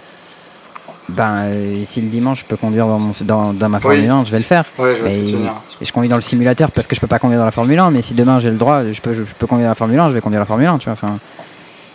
Et euh, une Ettle Sentinel, ça coûte 50 centimes. euh, un Elvis Visionary, ça coûte 1 centime. Genre, euh, Ouais. ces cartes-là, tu peux les Oui, acheter, oui, tu seras oui, content de les avoir, c'est des vraies, elles seront cool, tu vois. Alors après, oui, si c'est plus pratique, tu peux avoir tout ton deck proxy, etc. Mais si tu demandes à ce que les proxys soient d'une bonne qualité, euh, voir que tu les fournis toi-même ou des choses comme ça, tu peux Ouais. aussi limiter, dire que les seules cartes qui sont autorisées en proxy, c'est la réserve list ou les cartes qui valent plus de 300 euros ou n'importe quoi ou plus de 50 euros. Après, faut, faudrait essayer. En vrai, il faudrait essayer, il faudrait que j'essaye euh, voir. Mais je j'ai peur de la réaction de tous ceux qui euh, ont déjà leur deck. Et Ah bah vont- c'est sûr que tu vas avoir plein de conservateurs super relous Voilà, là, c'est ça. qui vont dire non mais moi j'ai travaillé pour avoir mes cartes, j'ai fait des sacrifices donc les gens ils ont pas le droit de jouer. Et euh, Alors moi je pense que ces gens, euh, laisse-moi te le dire, hein, je pense que ces gens sont des connards. Euh, c'est pas parce que tu peux pas faire un truc que les autres pourraient pas le faire non plus. Ça vraiment je trouve que c'est une mentalité de merde. Je suis d'accord avec Et, toi, euh, mais je- en tant qu'orga, je, je remarque que déjà le moindre changement c'est quand même assez compliqué à faire. Tu vois comment je me questionne pour une pauvre question Ça je comprends. pour le. Ça, ça me la complexité de l'organisation je comprends. Moi je pense que la plus grosse problématique surtout c'est au niveau de l'arbitrage. Ouais. Euh, parce qu'il faut que ton proxy soit suffisamment de bonne qualité pour qu'il soit pas repérable dans ton deck. Mhm. Donc ça, on est sur quelque chose de compliqué. Il faut euh, voilà, avoir foi dans la bonne foi des gens, etc. Euh, maintenant, euh, les gens, ils sont pas cons. Hein. Euh, les gens qui te font des proxys de bonne qualité, ils te font de la réserve liste. Hein. Ils vont pas te faire des basiques et des, et Oui. des héritages druides. hein. Voilà. Donc, euh, si tu veux acheter un proxy de bonne qualité sur Internet, euh, tu vas trouver des bilans de bonne qualité, il a pas de problème. hein. Et la plupart des judge calls, ils seront pas capables de l'identifier dans ton deck. C'est vrai. Donc déjà, déjà, les gens, s'ils veulent le faire, ils peuvent déjà le faire. Et il n'y a que la bonne foi des gens qui te permet de savoir qu'ils le font pas. Bah écoute, honnêtement, je vais tenter l'expérience. Je vais faire un. Je sais pas quand est-ce que. Ce sera pas pour le, le tournoi prochain, mais. Non, mais un tournoi Legacy, tu vois. Parce que moi, je sais qu'il y a plein de joueurs avec qui je joue euh, régulièrement. Ouais. euh, que je leur dis, mais venez faire du Legacy, c'est trop bien. Ils me disent, mais comment je peux jouer dans ton format? Il est giga cher. Hmm. Je dis, mais viens, je te prête un deck, tu viens jouer, tu vois. Ouais. Et la dernière fois, on est allé en tournoi Legacy. J'ai prêté un deck à, à une pote qui avait jamais fait de tournoi en Legacy. Et franchement, elle a testé, elle a dit, bah franchement, c'était grave cool, tu vois. Je me suis bien amusé et tout, c'était trop Mhm. bien. Mais c'est pas quelque chose que naturellement t'envisages, puisque c'est un truc. Oui. Voilà, Oui, en euh, même il faut que t'aies- euh, faut que tu aies quelqu'un qui soit là, qui te prête 3000 euros pour que tu puisses jouer, quoi. Donc, Ouais. euh, bah, Ouais, carrément. ça va pas arriver à tout le monde quoi. Mais sauf que un deck d'Elvar, une fois que tu as enlevé les 4 Underground Sea, euh, les 4 de Volcanic Island, pardon, Force of dire, Will. Euh, of Secret. Oui, mais Force of Will, ok. mm. T'enlèves Force of Will et Volcanic, euh, les pondeurs ça vaut 1 centime, euh, les bolts ça vaut 1 centime, euh, les préordens ça vaut 1 centime, les brainstorms ça vaut 1 centime, enfin genre, Ouais, ouais. euh, ton deck, ton deck c'est les communes et les incos, hein. Et au milieu il y a des bilans et des cartes pétées quoi. C'est vrai. Donc bon, ma- maintenant il y a des cartes Modern Horizon, ça c'est chiant ça, mais. mais, je euh, bon, je déjà, serais que- très curieux de, de voir le- la réaction générale. euh, parce que c'est vrai qu'aussi les gens qui sont pas contents ils crient plus fort que les gens qui sont contents. C'est vrai. Et euh, Bah après, il faut, il, faut être, il faut savoir aussi trouver les endroits où les gens sont prêts à s'exprimer sur les communautés, parce que des fois, ça va être un truc aussi simple qu'un petit pouce sur un message, tu vois. oui, ah oui, oui, carrément. Oui, Mais Des fois, il y a beaucoup de gens qui sont dans la majorité silencieuse. oui. Euh, tu vas faire une annonce et leur réponse, ça sera juste un pouce sur ton message. Mais une fois que tu fais un message et qu'il a euh, 50 pouces dessus, tu te dis, ok, les gens, ils sont contents. Quoi. Dé- déjà le pouce, euh, c'est pas, ça fait pas partie de la, de la moyenne silencieuse. De la- Ah ouais, tu penses, on est déjà sur les gens qui. Ouais, bah déjà mettre un pouce, ça veut dire que t'exprimes ton avis. Le, le nombre de gens qui mettent un pouce, je pense, c'est assez faible comparé au nombre de gens euh, qui réagissent pas du tout. Ok. En Moi, bien J'essaye commun, de, de- j'essaye de faire un peu des études démographiques sur mon Discord, parce qu'il y a beaucoup de joueurs. Et on a beaucoup les mêmes profils de joueurs. Ouais, Et c'est vrai que tu as, les profils des gens qui parlent beaucoup, quelles que soient les situations. Tu as ceux qui parlent beaucoup quand ils sont pas d'accord. Mhm. Ceux qui sont, qui sont là qui, quand ils sont d'accord. Et tu as ceux qui mettent juste un petit pouce quand ils trouvent que c'est bien. Euh, le PMU par exemple, à un moment je regarde de Mm. temps en temps le PMU, mais Ouais. tu m'as vu poster peut-être, j'ai dû poster trois messages en PMU, et j'en ai Ouais. lu beaucoup. J'ai lu des messages comme ça, mais c'était vraiment, j'avais pas grand chose à faire, je me dis, oh bah tiens, de quoi il parle Et j'ai regardé un petit peu les débats par-ci par-là, euh, des petits bouts. Mais par contre, Ça, on m'a dit, on m'a dit que le PMU c'était un chaîne où il y avait beaucoup de gens qui lisaient par rapport au nombre de gens qui regardaient. Ouais. Qui, qui participaient. C'est vrai que c'est, c'est pas forcément un truc instinctif. Mais... mais bon, en tout cas, à l'avenir, c'est un truc que t'encourage à essayer. Et ça, je à chaque Mhm. fois que je viens d'organiser un tournoi, je l'en parle parce que, bah, en fait, c'est, un- c'est une problématique qui me touche moi parce que je suis un joueur de Legacy. Mhm. J'adore le format et que le format il a besoin de joueurs pour vivre en fait. Oui. Et du coup, bah, moi je trouve que le fait qu'on ait des cartes chères c'est nul. Oui, et puis en plus, Et, euh, cher pour pas les bonnes raisons, hein. bon, c'est un autre débat encore un peu euh, venimeux, mais. Bah, est-ce qu'il y a vraiment une bonne raison pour qu'une carte soit chère? Mm. Je sais pas, tu vois. Enfin, est-ce qu'il y a une bonne raison pour que quoi que ce soit soit cher? Oui, oui, je, je pensais à Là, on est la. dans l'idéologie, on est dans le là. mais- Carrément. Je pensais à la réserviste qui est, euh, qui est quand même dessinée Ouais. en vieille et tout ça. Mais euh, il y, a, y a aussi une autre, euh, un autre truc que je voulais faire vis-à-vis de ça pour réduire un peu le prix, de pouvoir louer des cartes. Ouais, alors ça, je suis complètement d'accord. Ça, c'est par exemple un truc sur lequel j'avais. euh, euh, je m'étais, mais c'est toujours la même chose qu'avec les proxies. hein, mais Mm. il y a des choses sur lesquelles je me suis cassé les dents quand j'ai joué en duel commander. J'ai joué euh, Dragon Lord Ojutai comme euh, général. Ouais. Et du coup, dans mon deck, j'avais besoin d'avoir un mote. Mhm. Parce que la plupart des gens, jouent des créatures. Et moi, j'avais un volant dans mon deck, c'était ma seule créature globalement. Et je disais, bah, 4 mana, t'attaques pas. Ouais. Euh, du coup, c'était puissant. Mais sauf que Mote, c'est une carte qui est bannie dans tous les formats euh, ou alors injouable. Mhm. Du coup, euh, le seul format où tu peux la jouer, c'est Commander. Du coup, bah, ça sert à rien d'avoir un Mote. Ouais, carrément. Sauf qu'un Mote, ça coûte entre 700 et 1000 balles. quoi. Ouais, ouais. Ouais, je me souviens euh, avoir vu un de tes messages passés. Et moi, il s'avère que j'ai vu un lot euh, au moment, exactement au même moment. Et je me suis dit, ah bah tiens, il y a un mode dedans. Je vais, le- je vais le proposer. du coup, je te l'ai proposé. Et, euh, Ouais, je me rappelle, mais c'était tellement cher que mais, c'est bah, ça, et c'est ça. Et là, on, on en arrive Et ça, typiquement, c'est le genre de carte où j'étais, j'aurais été au show pour la louer pour un tournoi, tu vois. Je dirais, Mhm. voilà, je sais pas combien ça vaut euh, une location de un mot pour un tournoi, mais je l'aurais loué, tu vois, Oui. pas de problème. Oui. Au final, j'ai eu la chance, j'avais des gens qui m'en ont proposé, voilà, au tournoi, etc. Ils avaient confiance en moi, mais parce que, bah, dans le cas présent, il se trouve que j'ai pas mal de contacts, je connais beaucoup de gens, j'ai une réputation qui fait qu'on peut avoir confiance en moi, etc. Et ça, ça change beaucoup euh, de choses. C'est ça, mais t'es le joueur lambda euh, qui veut jouer sa carte, qui connaît personne, Ouais. bah, t'as- pas de mode, quoi. Et euh, moi, justement, le, le but, euh, enfin, vraiment ce que je cherchais à faire, c'était de l'allocation pour monsieur n'importe qui.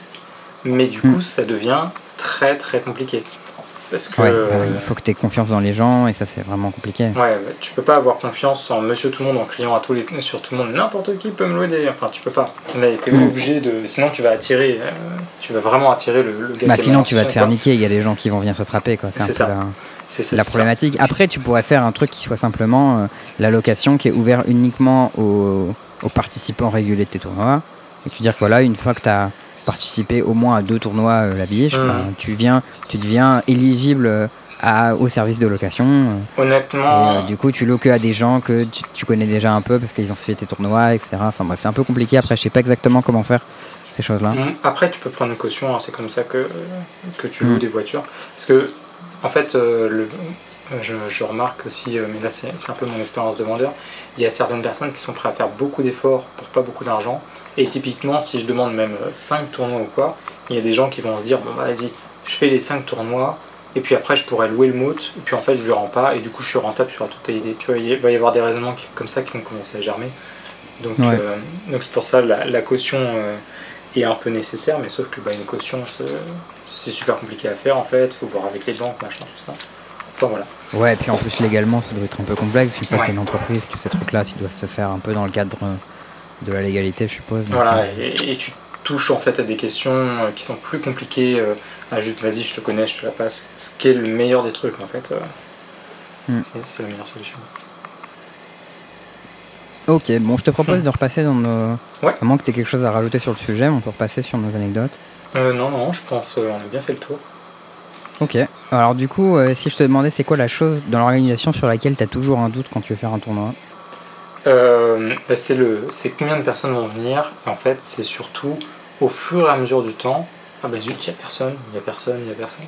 Et c'est assez euh, Ah ouais, ça, un- incroyable. c'est un- ça doit être un gros stress. hein, Ah, parce que nous, on s'inscrit toujours au dernier moment comme des schlags, genre des fois le matin même et tout. C'est incroyable.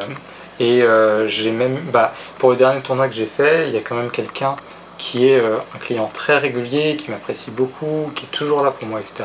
Et le matin même de novembre, il m'appelle Hé Antoine, il n'y a plus de place pour ton tournoi. Et ça faisait trois semaines qu'il n'y avait plus de place. Et lui, il a voulu s'inscrire le matin même. Et, euh, Ouais, bah c'est ça.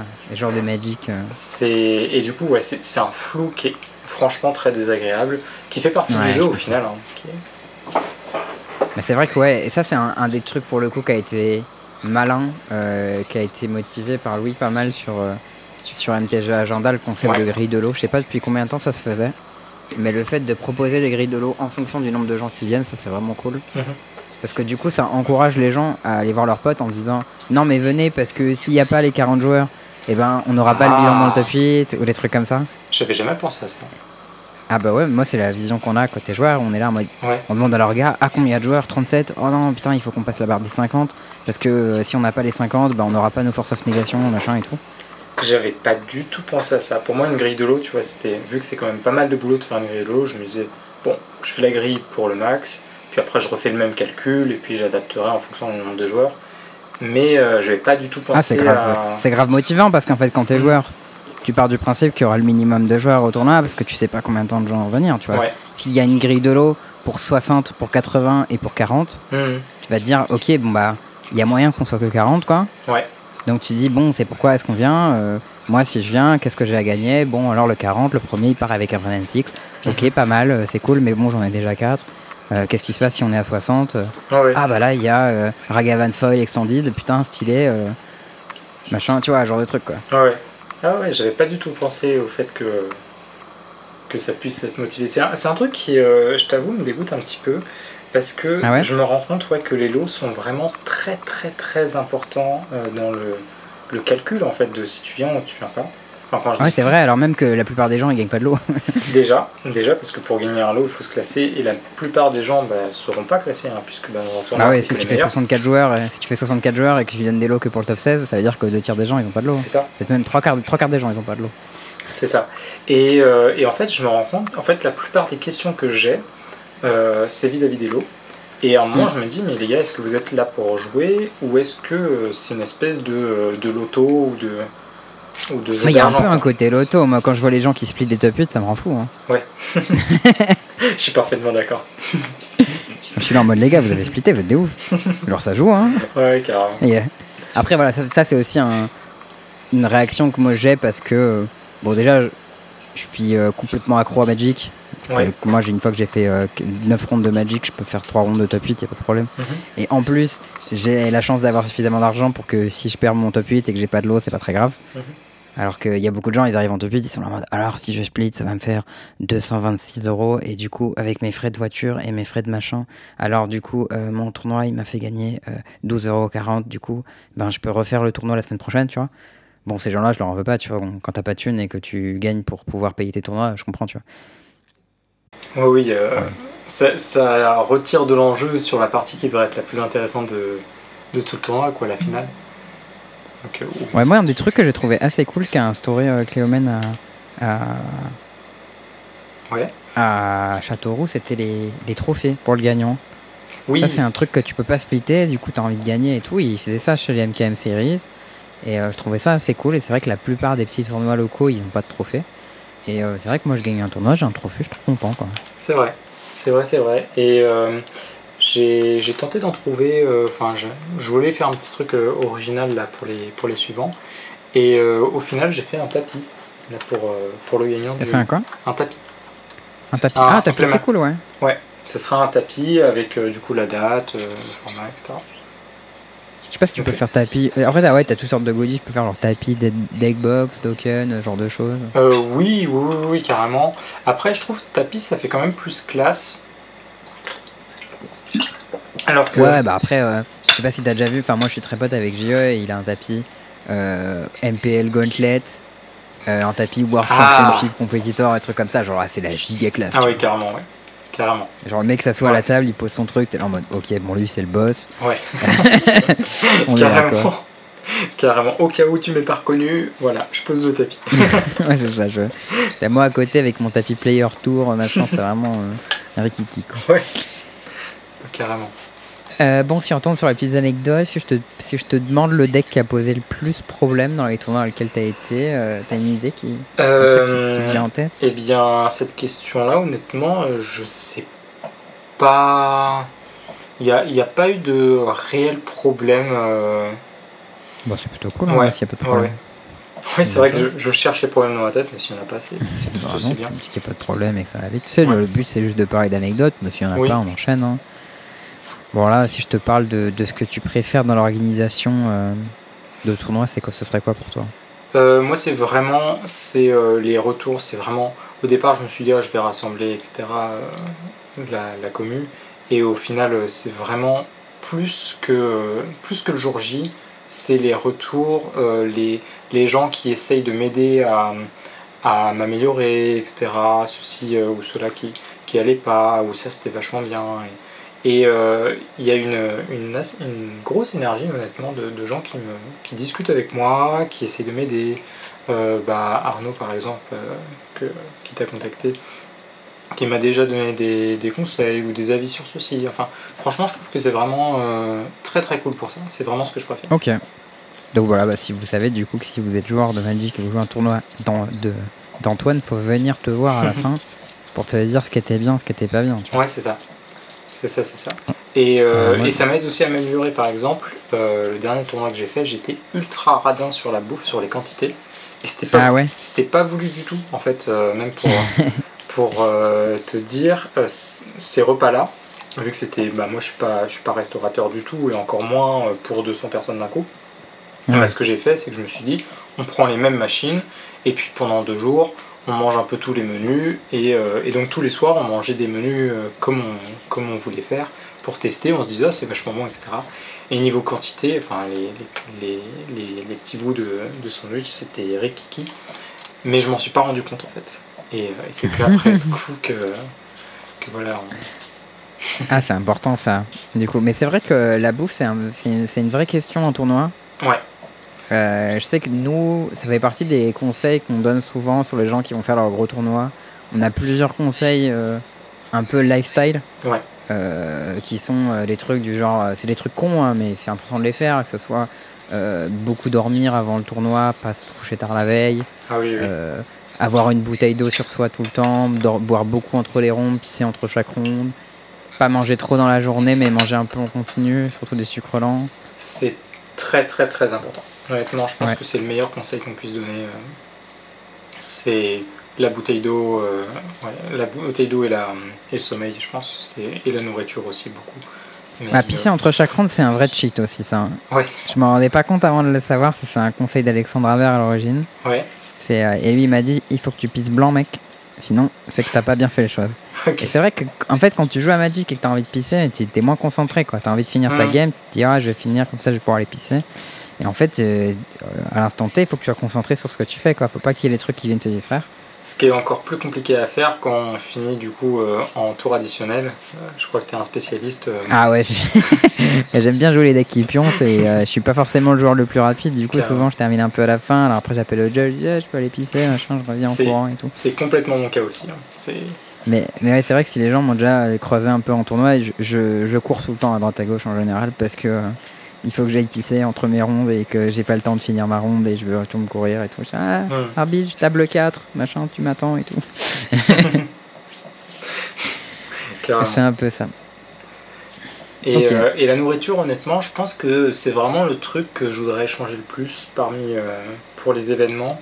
Euh. Moi, ça fait partie des trucs qui m'ont marqué au GP. C'est vraiment, euh, tu vas en GP, ça veut dire que. Ah, surtout si t'as été à Birmingham en plus. Hein. Ouais, ah oui, oui, mais C'était dégueulasse la bouffe à Birmingham. ouais, c'est ça, 10 euros pour le vieux hot dog. euh, le pain, c'est pas du pain, la saucisse, c'est pas du pain. La saucisse et la mayonnaise, elle est tellement forte que c'est le seul truc que tu sens. Euh, Ouais. Enfin, qui te dégouline de partout dans les mains là. Enfin, ça- honnêtement, ça m'a vraiment. J'en ai fait 3 des GP, les 3 ça m'a marqué. hein. Je me suis dit, mais incroyable. Ouais, alors les endroits où j'ai le mieux mangé en GP de manière générale, c'était en Italie. Ouais, En Italie, souvent, tu manges pas trop le midi et le soir, tu vas te faire un giga resto trop bon. Ah oui, en dehors, euh, je parle vraiment dans les événements. Ouais, mais même sur site, souvent, ils ont des trucs acceptables en Italie. Ok. Mais euh, c'est vrai que dans les autres pays, genre le pire, c'est vraiment en Angleterre. Genre euh, les trucs sur place, en général, c'est dégueulasse. Ouais. Et un truc super chiant, c'est genre en Espagne, où les gens, ils parlent pas anglais. Euh, Ouais. Du coup, les gens qui te servent ta bouffe, t'es obligé de montrer les trucs avec les doigts, ils comprennent pas, c'est super chiant. Mm. Et t'es là, t'es entre deux rondes, il te reste un quart d'heure parce que t'as fini un peu tard. T'es en, eh, filez-moi le sandwich là, n'importe lequel. Allez, on enchaîne, on n'a pas le temps, tu vois. Carrément. Carrément. Mais ouais, c'est vrai que c'est vrai que quand, quand on a de la bouffe qui est sympa et un peu de qualité euh, à son tournoi, c'est assez cool. Je sais pas si tu te Et, euh, souviens aussi, euh, je suis assez partisan d'une pause midi au sein des tournois. Ce Mm. qui est un enfer au niveau organisationnel, mais c'est quelque chose qui, qui a une importance pour moi, euh, mais qui est très difficile à, à faire. Et euh, il y a pas mal de joueurs d'ailleurs qui trouvent que ça sert à rien. Donc, Ouais, ça se fait, les gens sont un peu partagés là-dessus. Ouais. Nous, c'est un truc qu'on avait fait quand on a fait notre tournoi en ligne parce que c'était un week-end, etc. Et on s'est dit, bah, les gens, peut-être, ils, ils font un tournoi en ligne, mais ils ont envie de manger avec leur famille le midi, etc. Donc, on va leur laisser leur pause. Mhm. Mais sur un truc en physique, je pense qu'il faut faire une pause courte, genre euh, un quart d'heure, 20 minutes, un truc comme ça. De toute manière, tu vas bouffer un sandwich, hein, tu vas pas aller te, te prendre une grosse pizza ou un, un plat de lasagne, quoi. Donc, euh, Oui, oui, carrément. je, je- mais- je pense qu'avoir avoir une pause d'un quart d'heure, 20 minutes, c'est pas mal entre deux rondes, mais faut pas que ce soit trop long, quoi. Ouais, moi, après, moi, j'aime. C'est peut-être aussi du fait que je joue euh, souvent des, des decks contrôle ou quoi, mais j'aime bien aussi un peu décrocher pendant, euh, allez, 10 minutes, 20 minutes, juste. euh, Ouais, mais ça, c'est la difficulté. Ça, c'est le. Ça fait partie des, des, des, choses que quand tu joues des deck contrôle, euh, t'as moins de temps entre les rondes. Hein, ça, c'est un des, un des handicaps. Moi, je t'ai dit que les tournois que j'ai fait avec Hammer, euh, j'ai jamais, je me suis jamais autant euh, détendu. J'avais l'esprit reposé. Franchement, j'étais pépère entre mes rondes. Hein. parce que genre rondin, j'ai tué le mec tour 2 les deux games. J'étais en mode, ah, ok, bah, bah, j'ai 45 minutes, tu vois. Genre, ok, cool. c'est genre, moi, ça m'arrive pas ce genre de truc, tu vois. D'habitude, moi, je viens pour jouer à Magic, je joue jusqu'à la dernière minute qu'on me donne. Hmm. c'est ça. Mais, ça. mais ouais, en tout cas, euh, enfin, c'est, faut faire attention avec les pauses parce que des fois, tu, tu te retrouves à terminer gigatard. Et c'est pas le but. Et ça, c'est ouais, c'est pas non plus un truc qu'on veut. C'est même pas forcément possible toujours euh, vis-à-vis des salles parce qu'il y a des hmm. salles qui ont des gardiens qui doivent partir à l'heure, etc. Enfin, ah, ils jettent dehors. Ouais. Mais tu sais que moi, j'ai eu le cas une fois euh, sur un, sur un PPTQ. Ouais. C'était il y a hyper longtemps, c'était organisé dans une école d'ingé à l'Effray. Mm c'était euh, c'était Karim de Majestic. C'était pas Majestic en plus à l'époque organisé ça. Et c'était le, le Chance Qualifier. Donc c'était le dernier PPTQ de la saison. Du coup, c'était un des plus gros. C'était genre 68 joueurs, un truc comme ça. Mhm. Euh, c'était en limité en plus. Donc on avait scellé puis top 8. Et, euh, et, en fait, on termine. donc moi, j'ai la chance de faire top 8. On fait le draft. J'ai une première ronde de draft. Puis une deuxième ronde de draft. La, table, la, la salle ferme parce qu'il est genre 21h ou 22h, tu vois. Mhm. Et en fait, on termine le draft euh, dans le kebab d'à côté. Euh, on jouait la qualification pour le RPTQ euh, machin tournoi. et je joue la finale du, du PPTQ sur la table du kebab à côté à 22h30. Quoi. Et en plus, je perds à la fin de manière complètement triste. un peu anéanti, mais bon, c'est vrai que ça arrive des fois où tu te fais virer, t'es là en mode bon, bah qu'est-ce qu'on fait quoi Ouais, ouais, carrément. Carrément bon, c'était c'est au final un bon souvenir, même si j'ai perdu à la fin, j'étais quand même content de faire ce tournoi. Ouais, rigolo. ouais, puis voilà, t'as réussi à faire ta finale quand même. Euh, ça, moi, euh, dans, dans, la sauce de joueurs, du coup, euh, qui faisait beaucoup aussi de jeux de rôle, mhm. il y a une finale comme ça de, de tournoi qui s'est jouée au dé, ce qui est ah strictement interdit du point de vue arbitrage. C'est bah ouais, c'est clair. C'est vraiment la, le, la bête noire de. de en fait, c'est juste impossible. normalement. C'est ouais, mais sauf que là, euh, tout le monde était d'accord. Euh, enfin, littéralement tout le monde quoi. Les... J'étais juste le seul à dire oui, mais dans les règles, il faut pas faire ça. Bon bah. voilà, Après, si la salle, si la salle vire tout le monde et que mécaniquement on peut pas jouer, il faut faire une. Voilà, il fallait il faut trouver une façon de euh, départager les gens quoi. C'est ça. Et il pouvait, il pouvait pas splitter et faire égalité? Euh, je ne me souviens plus. Je ne me souviens plus. Je me souviens même plus s'il y avait des lots, honnêtement. Je me souviens juste de vraiment cette situation où euh, bah, tout le monde me disait bon bah on lance le dé et puis voilà et, et moi je cherchais une autre solution je trouvais pas ouais bah c'est vrai qu'il y a ce côté euh, ça c'est interdit mais en même temps bah si on peut rien faire d'autre euh. voilà puis c'était aussi un, un, tournoi sans enjeu c'était des rôlistes donc le lancer de c'est oui ils connaissaient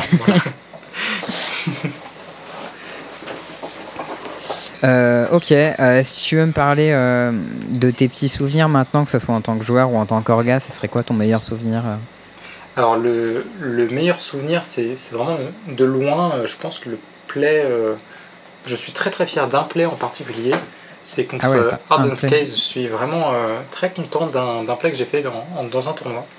donc pour resituer, je suis donc au même MKM Series dont on a parlé tout à l'heure. Je suis en top 8, je sais plus exactement à, quelle, à quelle phase du top 8.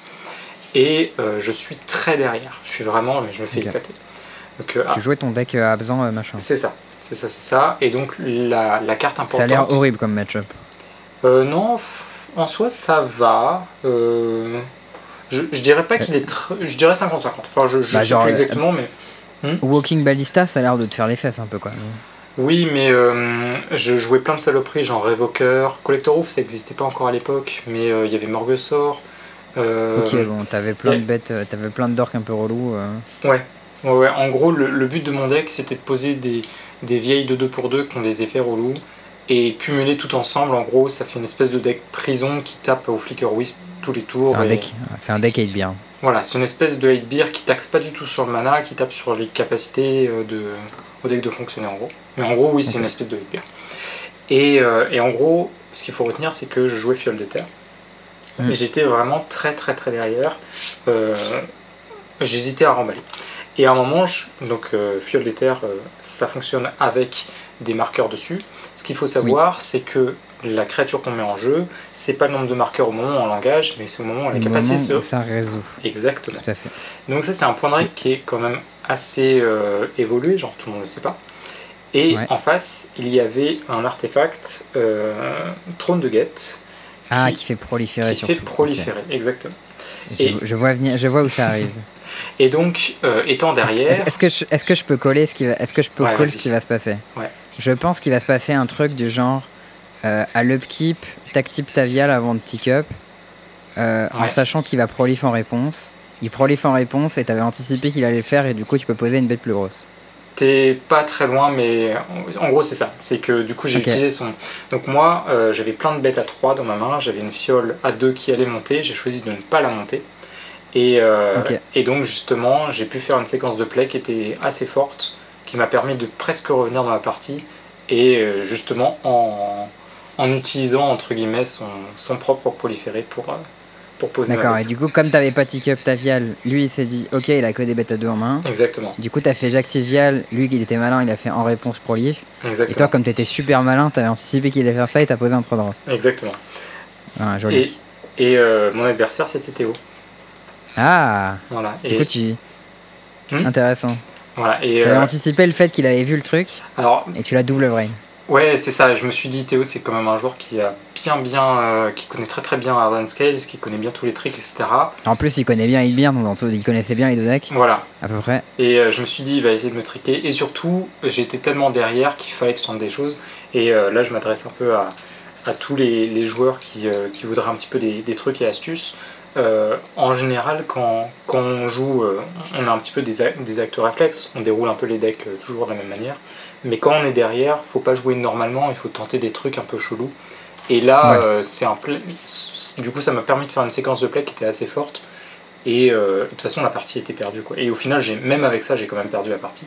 Mais, euh, mais du coup, Mais bon, non, mais c'est pas, c'est stylé que tu t'en sois rappelé et que ce play-là, ce sont les trucs qui te.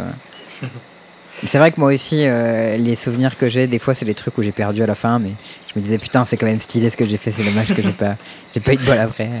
C'est ça. c'est ça. Et, euh, et le pire souvenir, pour le coup, Mhm. eh bien, c'était aussi pour, contre Hard Scales. C'était pas du tout Théo qui, euh, qui euh, pilotait. C'était en jour 2 de GP, je crois. On était à 7-0 ou un truc comme ça, ou 7-1. On était à 7-1, je crois. 7-1, c'est jour 1 encore. On était en jour 2. Euh, Ok. Ah Non, on était en... T'as va- raison, t'as raison, on était en jour 1. On était en jour En tout 1. cas, vous, ouais. vous étiez dans les tableaux hautes, en tout cas. On était dans les tables hautes, mais on était en jour 1. Je me souviens, euh, je me souviens que j'étais en X pas beaucoup et qu'après le jour 2, j'ai très vite, euh, très vite perdu Ça, pas ça va mal. le passer après. C'est ça. Et euh, je tombe contre quelqu'un du coup qui joue Quel, toujours Scales, c'est ça, et sur la table il a un ravageur. Il a un Ah, ça, ravageur. Ça, je- en général, la règle de scale, c'est quand le mec a un ravageur plus effet scale sur table, quel que soit le board, t'as perdu. C'est ça. Et il a une bête que je veux tuer absolument du style, euh, style Overseer, le- la bête qui, met plein de marqueurs. Et il a, euh, moi en jeu, j'ai un passeur de mer creuse, donc taille de Sculler, qui Ouais. a pris une de ses cartes en main, et je lance un Wasteland Strangler, et je cible sa bête, euh, son style Overseer, et là, je lui dis, bon bah voilà, je cible ça, est-ce que ça résout? Il regarde son exil, il me dit, bah y a rien en exil, ta capacité elle fait rien du tout. Moi je, je, me- je reste calme et je lui dis, est-ce que ça, est-ce que, ça, ça ça résout? Euh, Moi j'ai une capacité qui est ciblée, je suis obligé de te cibler la carte, euh, une carte, j'ai pas d'autre choix que de faire ça. Donc, euh, donc voilà. Et donc au final, il appelle le judge pour essayer de comprendre comment ça marche. Effectivement, bah, s'il n'y a pas de carte en exil, je suis obligé de cibler, mais ça fera rien du tout. Donc Sauf que t'as une carte en exil sous le taille de sous le ça, il l'a pas capté. Et donc, Ouais. je l'ai triqué avec ça, et il l'a super mal pris. Du coup, Ah ouais. recall judge, on a passé 17 minutes avec les arbitres. Ce- ça. a été, honnêtement, euh, une, enfin, c'était euh, une bagarre cérébrale. Genre, on se donnait des coups de poing euh, avec nos textes. quoi. C'est- C'était, Ah ouais, c'était, trop chiant ça. c'était vraiment, franchement, mais la game pour la game. c'était- en France ou c'était à l'étranger En plus, vous exprimez en anglais et tout Euh, c'était à l'étranger, c'était en Espagne. Euh, je crois que c'était un Italien, mais on parlait en français. Il parlait très bien français. Ah, ok. Et, euh, et d'ailleurs, il était vraiment de mauvaise foi parce qu'à un moment, il dit Oui, d'ailleurs, tu parles en français, moi je comprends pas tout ce que tu dis, etc. Là, je l'ai arrêté dessus, je lui ai dit Attends, tu parles super bien français, je t'ai demandé si tu voulais qu'on parle anglais, tu m'as dit français. Enfin, c'était quelqu'un de vraiment d'une mauvaise foi abso- absolue. Il l'a vraiment très très mal pris de ne pas avoir la Ouais. carte, vu la carte en exil. Et ça a été un franchement euh, mauvais moment. euh. Ouais, ok, je, dire, je comprends ce truc-là. J'ai déjà eu genre des situations un peu, un peu similaires où, euh, avec une bête qui était hum, prise par un hostage taker Ouais. et ensuite qui a été castée, mais genre visuellement elle est restée derrière le hostage taker. Ah oui. Et du coup, tu sais, moi j'ai buté le hostage taker en mode je récupère ma bête. Il m'a dit bah non, tu récupères pas la bête parce que la bête je l'ai castée et tout. Enfin bref. Hmm. Bon, c'est moi qui m'étais fait niquer dans l'affaire, mais au final, le, le ruling de l'arbitre, qui était un ruling de Kevin d'ailleurs, c'était euh, mon adversaire a annoncé que- qu'il a casté la bête, et du coup, euh, c'était à moi de me rappeler le fait que ben, Ouais. la bête elle est castée quoi. et même si elle est mal représentée, il y avait 1000 trucs sur le board, donc il avait pas beaucoup plus de place, donc au final, euh, Ouais. c'était assez cohérent. Mais là, c'est vrai que dans ton affaire, bah, ton board il est représenté correctement, ton adversaire il sait que la carte est exilée. Normalement, il n'y a pas vraiment besoin de. Puis c'était surtout que le gars était vraiment vexé et de mauvaise foi, honnêtement. Là, c'était. Ouais, je comprends. Bah, je suppose qu'à la fin, le ruling a été en ta faveur. Bah, à la fin, euh, de toute façon, le rolling il était très en ma faveur, mais il l'a il l'a Mm. refusé. Il a demandé du coup le judge supérieur. Il a refusé. Il a appelé, ouais. Il a appelé, c'est ça. Il a refusé, puis le judge il a dit Bah, moi je suis l'entité supérieure, quoi, donc euh, c'est ma règle, et puis voilà. Donc Ouais, il a rediscuté après à à côté avec lui, il s'est rassis. Et, euh, mais enfin, à la fin, il y avait un judge qui restait assis à côté de nous euh, jusqu'à la fin de la partie, parce que. Ouais, c'est chiant ça quand les gens ils sont pas trop d'accord et tout. Ouais. Ça, fait des situations un peu nulles. Bon voilà, si vous écoutez le podcast, en général vous êtes plutôt saucé en règle parce qu'on vous entraîne pas mal. Mais bon, si un rolling vous plaît pas, euh, vous pouvez à pile et puis après si vous pouvez rien faire, hein, et au pire vous pourrez vous plaindre sur Twitter, mais jouez votre partie de manière, euh, de manière cool. Et C'est pas la faute de votre adversaire si vous êtes une bille en règle, voilà. c'est bien. Euh, euh, question un peu, un peu plus générique, voilà, pour les tournois, euh, genre de choses. Euh, Qu'est-ce que tu penses de l'Open Decklist Question 1. Mhm. Du scouting, question 2. Et des events en team, question 3. Alors, euh, je vais répondre à la deuxième en premier. Le scouting, du coup, c'est quelque chose qu'on ne peut pas interdire en fait. Parce que Ouais. bah, prendre des infos sur ses adversaires, je veux dire, on ne peut pas aller euh, checker, les arbitres vont pas aller surveiller le comportement des joueurs, on ne va pas isoler les, les joueurs qui ont fini de jouer, c'est impossible. Mm. Donc si tu veux aller regarder par-dessus l'épaule du gars euh, ce qu'il est en train de jouer, tu le feras en fait. Ouais. Et personne ne pourra t'en empêcher. Donc ça, c'est un, c'est un truc euh, que j'ai constaté. Et le truc, c'est que le scouting, bah déjà, ça veut dire que pendant ta pause, tu te reposes pas. Donc tu poses, c'est pas agréable de, de faire cette, cette action-là, de regarder par-dessus l'épaule, ou même euh, pas, pas discrètement, ou de chercher tout ça pendant Ouais, ça. ça- c'est du travail en vrai, hein, de ce côté. C'est ça. C'est ça. Pendant ça, tu rigoles pas avec tes potes, t'es pas en train de boire un soda ou de manger ton, ton sandwich dégueulasse à Birmingham. Et euh, c'est pas cool. Et du côté du joueur, euh, il se fait observer un peu euh, par des gens, il n'a pas envie de donner trop d'infos, euh, il aurait limite envie de cacher son board, c'est pas très agréable dessus. Donc au final, on se retrouve euh, face à quelque chose, on ne peut pas l'en empêcher, mais pour moi, enfin mon avis c'est que c'est pas trop cool. Et donc l'open decklist, c'est quelque chose euh, où je trouve que c'est pas mal, parce que Mhm. si tout le monde sait tout, bah, il n'y a plus besoin d'aller regarder. Et donc euh, l'open decklist, je suis très très pour, parce que évite du coup, ça, ça rend le scouting complètement inutile. Le problème de l'o- de l'open decklist, c'est que ça a des contraintes très très grosses niveau organisa- organisationnel. Et Mhm. donc c'est pas toujours possible de le faire. Euh, je pense que dès qu'on dépasse 32 joueurs, c'est bien quand même, euh, quand même déjà assez lourd. Voilà. Et event en team, euh, ouais carrément. Carrément, euh, event en team, c'est quelque chose de plus original. Je pense que c'est vraiment sympa. Je pense qu'il faut ajouter un peu de clock. Je crois que c'est normal hein, qu'on ajoute tout le temps des clocks, hein, un peu de clock. On- de mémoire, GP en team, c'est la même cloque, mais il y a juste plein de draws du coup. Ok. Parce que ouais, les gens ils, ils jouent plus lentement en team euh, de manière générale. Mais ouais, pour revenir à ce que tu disais sur le scouting et l'open decklist, Mhm. euh, moi j'aime pas trop scouter, mais c'est vrai que quand c'est possible et qu'il y a de l'enjeu, on se sent un peu obligé de le faire. Euh, récemment, il n'y a pas eu vraiment de tournoi à gros enjeux, ou dans le sens. Enfin, pour moi, l'enjeu c'est les qualifications pro tour, quoi, même s'il y avait Mhm. des tournois avec des bilans et des trucs comme ça à la clé. Bon, j'avais pas trop envie de scouter pour ça. Euh, moi, j'aime pas vraiment le faire, voilà, scouter.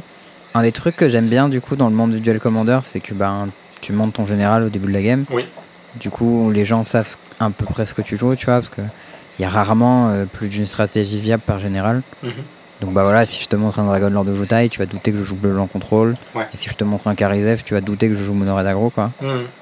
Euh, du coup, il n'y a pas vraiment de raison de scouter. Du coup, on peut parler de nos decks, voire partager nos decklists sur internet, etc. En plus, il n'y a pas de sideboard non plus. Parce que, au final, moi, ce que j'aime bien dans le- les decklists, euh, c'est surtout les sideboards. Je trouve ça cool quand tu as des plans de side un peu élaborés. Ouais. Et ça, l'open decklist, ça tue les plans de side stylés.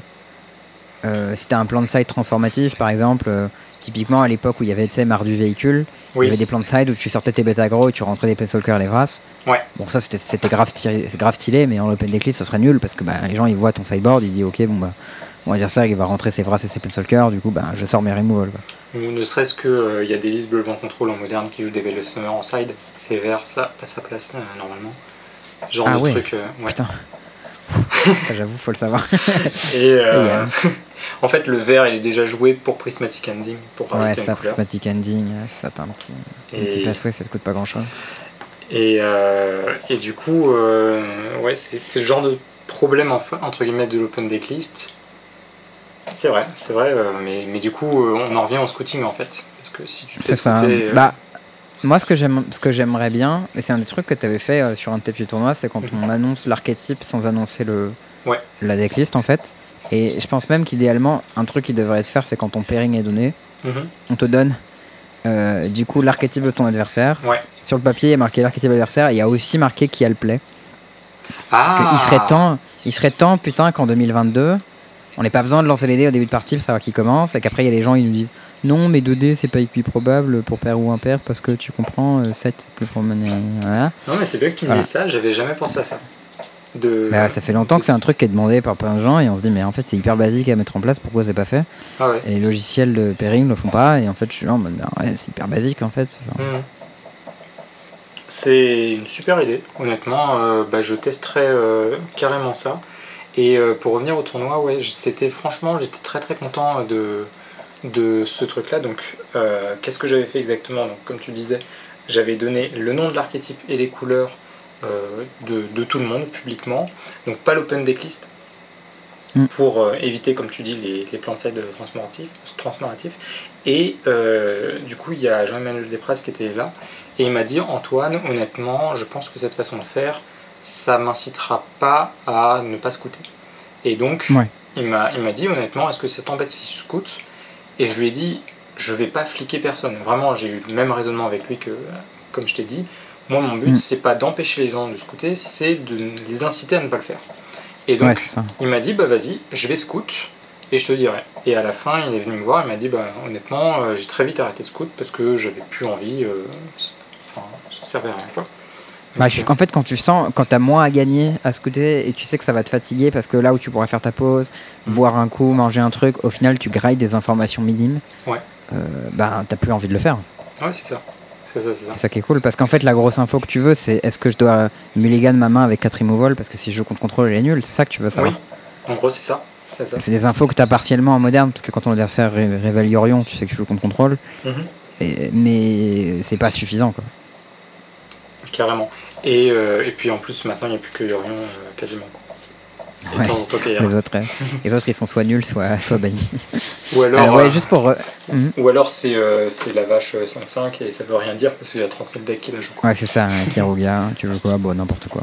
Je suis même pas sûr que tu joues rouge-vert. Ouais, pour ce que tu disais sur les events en team, c'est vrai que moi j'aime beaucoup le team limited, je trouve que c'est un des meilleurs formats.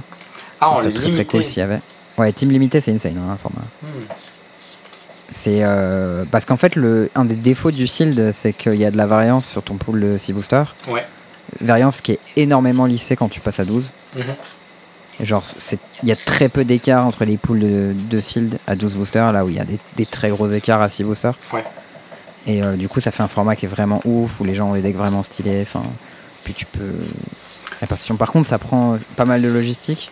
Ouais. Surtout si tu, de- si tu veux lister les pools, etc., comme il y avait en, en GP, euh, répartir les cartes, etc. Mais c'était une expérience vraiment, vraiment stylée.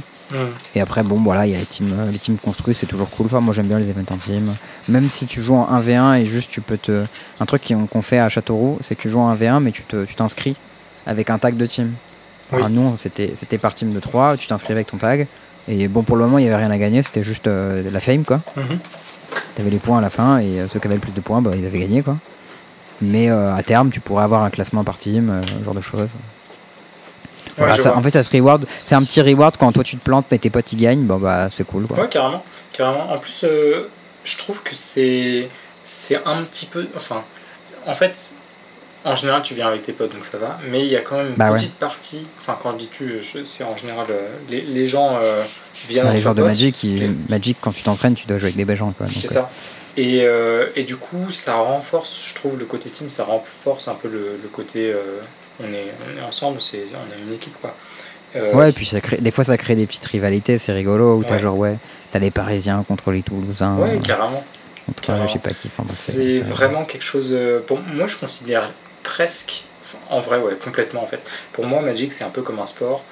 Et, euh, et pourquoi pas faire une équipe de sport en fait. euh, c'est- Ouais, bah en fait pour moi Magic c'est très comparable au vélo en fait, c'est un truc individuel, genre t'es Ah. seul sur ton vélo, mais c'est un truc qui se joue en équipe quoi. Ah, c'est pas mal. Je sais pas si t'es un fan de vélo ou pas trop. Pas trop, mais. euh, Enfin, pas du tout même. Je, je fais pas de vélo, mais. J'aime bien le Tour de France. J'aime bien le Tour de France. Et euh, Tour de France, ils disent le vélo, c'est un sport qui se joue. euh, c'est un sport. euh, quoi, ils disent quoi C'est un sport individuel qui se joue en équipe. Ouais, ouais. Par contre, j'ai un pote qui fait vraiment beaucoup de vélo, qui s'entraîne et tout, qui fait des, des jolies distances. Il m'a Mm. raconté un peu comment ça se passait. Et je pensais pas que, comme tu disais, c'était en équipe en fait. Et euh, il me racontait euh, même une histoire d'un, d'un gars qui était euh, vraiment en super niveau et d'un groupe d'amateurs. Et les amateurs, en fait, à un moment, ils sont venus le voir et il a dit Bon, écoute, euh, soit tu te mets avec nous, soit tu seras contre nous et tu sais que tu vas perdre. Et le gars, du coup, s'est mis avec, euh, avec eux parce que, bah, entre guillemets, avec l'aspiration, tout ça, euh, en fait. euh, Ouais, ouais, c'est clair. et- C'est un truc qui, qui compte. C'est comme là, Magic, tu aspires tes teammates vers le. Exactement. Exactement. Euh, bon, un, peu- un peu d'actu. Ouais. Tu veux nous parler de, de ton fameux tournoi, le Grand Biche, dont on a un peu parlé à droite à gauche. Il y a des choses dont tu voulais dire tout à l'heure. Est-ce que c'est ton moment? Euh, bah oui, carrément, carrément. euh, ben, donc premier gros tournoi de, enfin premier euh, tournoi de cette ampleur euh, pour, euh, pour moi et mon équipe. Alors déjà en fait, on parle beaucoup Ce serait de le, moi. le- le- plus gros tournoi indépendant de l'hi- de l'histoire euh, à Magic, peut-être? Euh, c'est possible. En fait, je dis pas ça parce que j'ai eu la flemme de chercher dans les pays pas. étrangers. T'as y pas, a t'as des- pas voulu compter, d'accord. Voilà. Ah oui, dans les pays étrangers, il n'y a plus, mais en France, par contre, en c'est en probable. France, hein. ouais, je, je pense que c'est largement le, le premier en France. Ouais, dans les pays étrangers, il y a les 4 saisons, les Four Seasons Bologna, c'est un truc énorme. Ouais. Je pense pas que tu sois aussi gros que ça. hein. Ouais, ouais. Donc, euh, et puis le, euh, le but, c'est pas non plus d'être euh, d'être le plus gros et tout. J'avais envie que ça soit Ouais, on gros cherche pour pas à avoir moi. la plus grosse, quoi, mais tu voulais juste faire un gros machin. C'est ça, je voulais faire le max euh, pour moi sans forcément faire une compétition avec d'autres organes. Et, et déjà, on parle énormément de moi en fait, mais c'est pas moi. On est- ton équipe. c'est ça. Et euh, il y a plein de gens qui me donnent euh, beaucoup d'énergie, euh, des potes de lycée, des, des gens que j'ai rencontrés, même euh, via Magic. Il y a ma femme aussi euh, qui, qui se donne énormément. Euh, Ah, c'est trop cool ça. et, et au final, moi, si j'étais tout seul, honnêtement, hein, je ferais pas tout ça. hein, je, je pourrais pas du tout. C'est un, Mm. c'est un gros boulot. Je pense, j'ai pas compté exhaustivement, mais je pense qu'on est un peu à moins de 100, 100 personnes qui ont travaillé dessus de près ou de loin. Ah ouais, c'est une belle équipe, dis donc. Ouais, ça fait vraiment beaucoup. Alors, C'est une petite entreprise quoi. ah oui, oui, oui, carrément. Euh, alors là, je compte vraiment au sens large, hein, donc euh, ils sont, c'est pas 100 personnes qui travaillent avec mon frère, tu t'en doutes, mais euh, ça fait quand même voilà, beaucoup, beaucoup d'énergie qui a été mis euh, à droite, à gauche, telle personne s'occupe de ça, etc. Et franchement, c'est assez grisant. Et puis voilà, de, de créer un peu un truc sur mesure. Donc, qu'est-ce que c'est le Grand Biche? En gros, le but, c'est de dire à tout le monde, tu joues à Magic, viens. En gros, le, le but originel, c'est ça. Et euh, qu'est-ce qu'on y fait? Bah, Absolument tous les formats, euh, que ce soit compétitif ou pas compétitif, le but c'est vraiment qu'il y ait les deux. Euh, Donc t'auras les tables de commandeur sur le côté. voilà, et moi le commandeur multi c'est un format que j'aime beaucoup. Donc là je parle vraiment du commandeur multi fun. Celui où on joue pendant deux heures et on cherche pas trop à se tuer. Ouais, c'est ça, deux heures, t'es gentil. Et euh, moi, ça, ça me dérange pas de faire une table à 8 joueurs en même temps et de passer Ah ouais. 6 heures à, à jouer. euh, enfin, Quel enfer. Voilà. Ah c'est risque le truc, j'en peux plus. c'est, en gros, ouais, c'est ça. Et, euh, et donc moi c'est quelque chose que j'aime. Alors si, euh, si vous aimez pas euh, jouer pendant 6 heures toute façon ce sera sûrement pas des parties comme ça, mais en gros euh, le commandeur non compétitif aura clairement sa place. Euh, moi mon format vraiment de cœur c'est le moderne, donc il sera mis en, en plein centre. Et aussi Mm. des formats comme le Legacy. euh, en fait le Legacy moi c'est un format que je connais pas du tout. Et il y a 2-3 personnes, enfin 2-3 un peu plus même, euh, dont toi qui m'ont dit mais attends c'est trop cool, viens, il y a même un un gars qui a une assos qui m'a dit attends mais je pense qu'il y a moyen qu'il y ait des gens etc donc voilà c'est le test si vous jouez en Legacy eh bien personnellement je ne connais pas l'affluence qu'il y aura on verra combien je suis, je suis assez curieux de voir Je euh, pense, que tu, je pense que tu peux déplacer facilement une centaine de joueurs pour Legacy, parce que c'est ce que tu avais sur les Coupes de France Legacy à l'époque. Ouais. Donc, Si la com est relativement bien faite, tu as facilement une centaine de joueurs qui vient euh, Mhm. sur les événements. Après, il y avait ce côté euh, Coupe de France Legacy, le tournoi, il était vendeur. oui C'est-à-dire que quand tu étais un petit joueur de Legacy qui faisait juste la FNM, tu avais envie de faire le truc qui s'appelle Coupe de France Legacy. Là où euh, Grand Biche Paris, peut-être que ben, du coup tu as envie de jouer dans un autre format ou autre chose. C'est Donc c'est pas sûr côté tout ça. Mais, euh, mais on n'a pas dit les dates d'ailleurs hein, pour les gens qui. euh, voilà. c'est vrai Ré- que c'est bien de dire l'essentiel 8 9 Donc 10 juillet euh, donc le 8 il y, c'est un il, vendredi y aura, il y aura le vendredi, ouais. Du coup, moi je serai pas là le vendredi puisque je travaille. Mais et le, le vendredi ce sera une journée très courte qui commencera donc l'après-midi et avec Mhm. un accueil à partir de 15h seulement le temps d'installer et tout de, de préparer la salle ok. Et ça durera jusqu'à quand? Et ça durera jusqu'au dimanche. euh, Non, mais le vendredi, je veux dire. Ah, genre le vendredi, euh, si j'ai envie de ça- venir après le taf, il y a moyen ou pas? Genre, c'est ça la question. euh, honnêtement, non, ça vaudra pas le coup. C'est vraiment si, si- soit venir à C'est si, je veux 15h. prendre, c'est si je veux prendre mon après-midi, quoi. Ouais, quoi. ouais c'est ça. C'est pour ceux qui ont- qui auront leur, après-midi. Disons que le, le vendredi, c'est un peu la journée bonus. Au départ, on l'avait pas prévu. Puis on s'est dit, Mhm. euh, ah, mais attends, là, on a quand même quelques heures. Autant en faire quelque chose. Et surtout, c'est le samedi et le dimanche qui vont être euh, les plus intéressants. Où euh, Ouais. le samedi ce sera le main event qui prendra du coup le, la principale, qui sera la principale activité. Donc en moderne. Donc avec bah, toute la salle réservée pour ça. Et à partir de 11h30, j'ai commencé à réserver des places pour des side events en tous les, tous les formats. Euh. Qu'est-ce qu'il va y avoir comme format Du coup, tous les formats, bah, ça veut dire, donc, on a parlé de moderne, de legacy, il y aura du pionnier, euh, il y aura aussi du draft, il y aura aussi du scellé. Euh, je vais même rapporter des boosters euh, de n'importe quel booster. Enfin, il y aura de. Il y aura N'importe du- quel booster. Moi, j'ai plein de boosters différents si tu veux. hein. Ouais, J'ai des Throne of Eldraine, j'ai des Strike 7, j'ai des M21, j'ai des Geese of Ravnica, j'ai des Dominaria, j'ai des Modern Horizon 1. ouais, à ça, ouais, ça peut être. Modern euh, Horizon 1, je peux les lâcher. ça. Ça peut être, euh, ça peut être vachement intéressant parce que moi j'ai que un booster à chaque fois identique. Euh. Mais je vais avoir du Zendikar, je vais avoir du Time Spiral, euh, premier Zendikar, je veux dire Time Spiral. En fait, j'ai toutes les Ah, éditions. premier Zendikar, ça commence à faire du, là. du The Dark, du Legends, du Mirage, du Tempête, euh, du Exode. Ah, ils vont du- coûter cher tes kilos. En, en fait, ça, ça dépend des éditions. Il y, a, il y a toutes les éditions. Il y a aussi du Dominaria, du Ikoria, du Amonkhet, euh, du Eldritch Moon. Voilà, c'est c'est vraiment euh, fais ton panier avec, avec ce que tu veux aussi.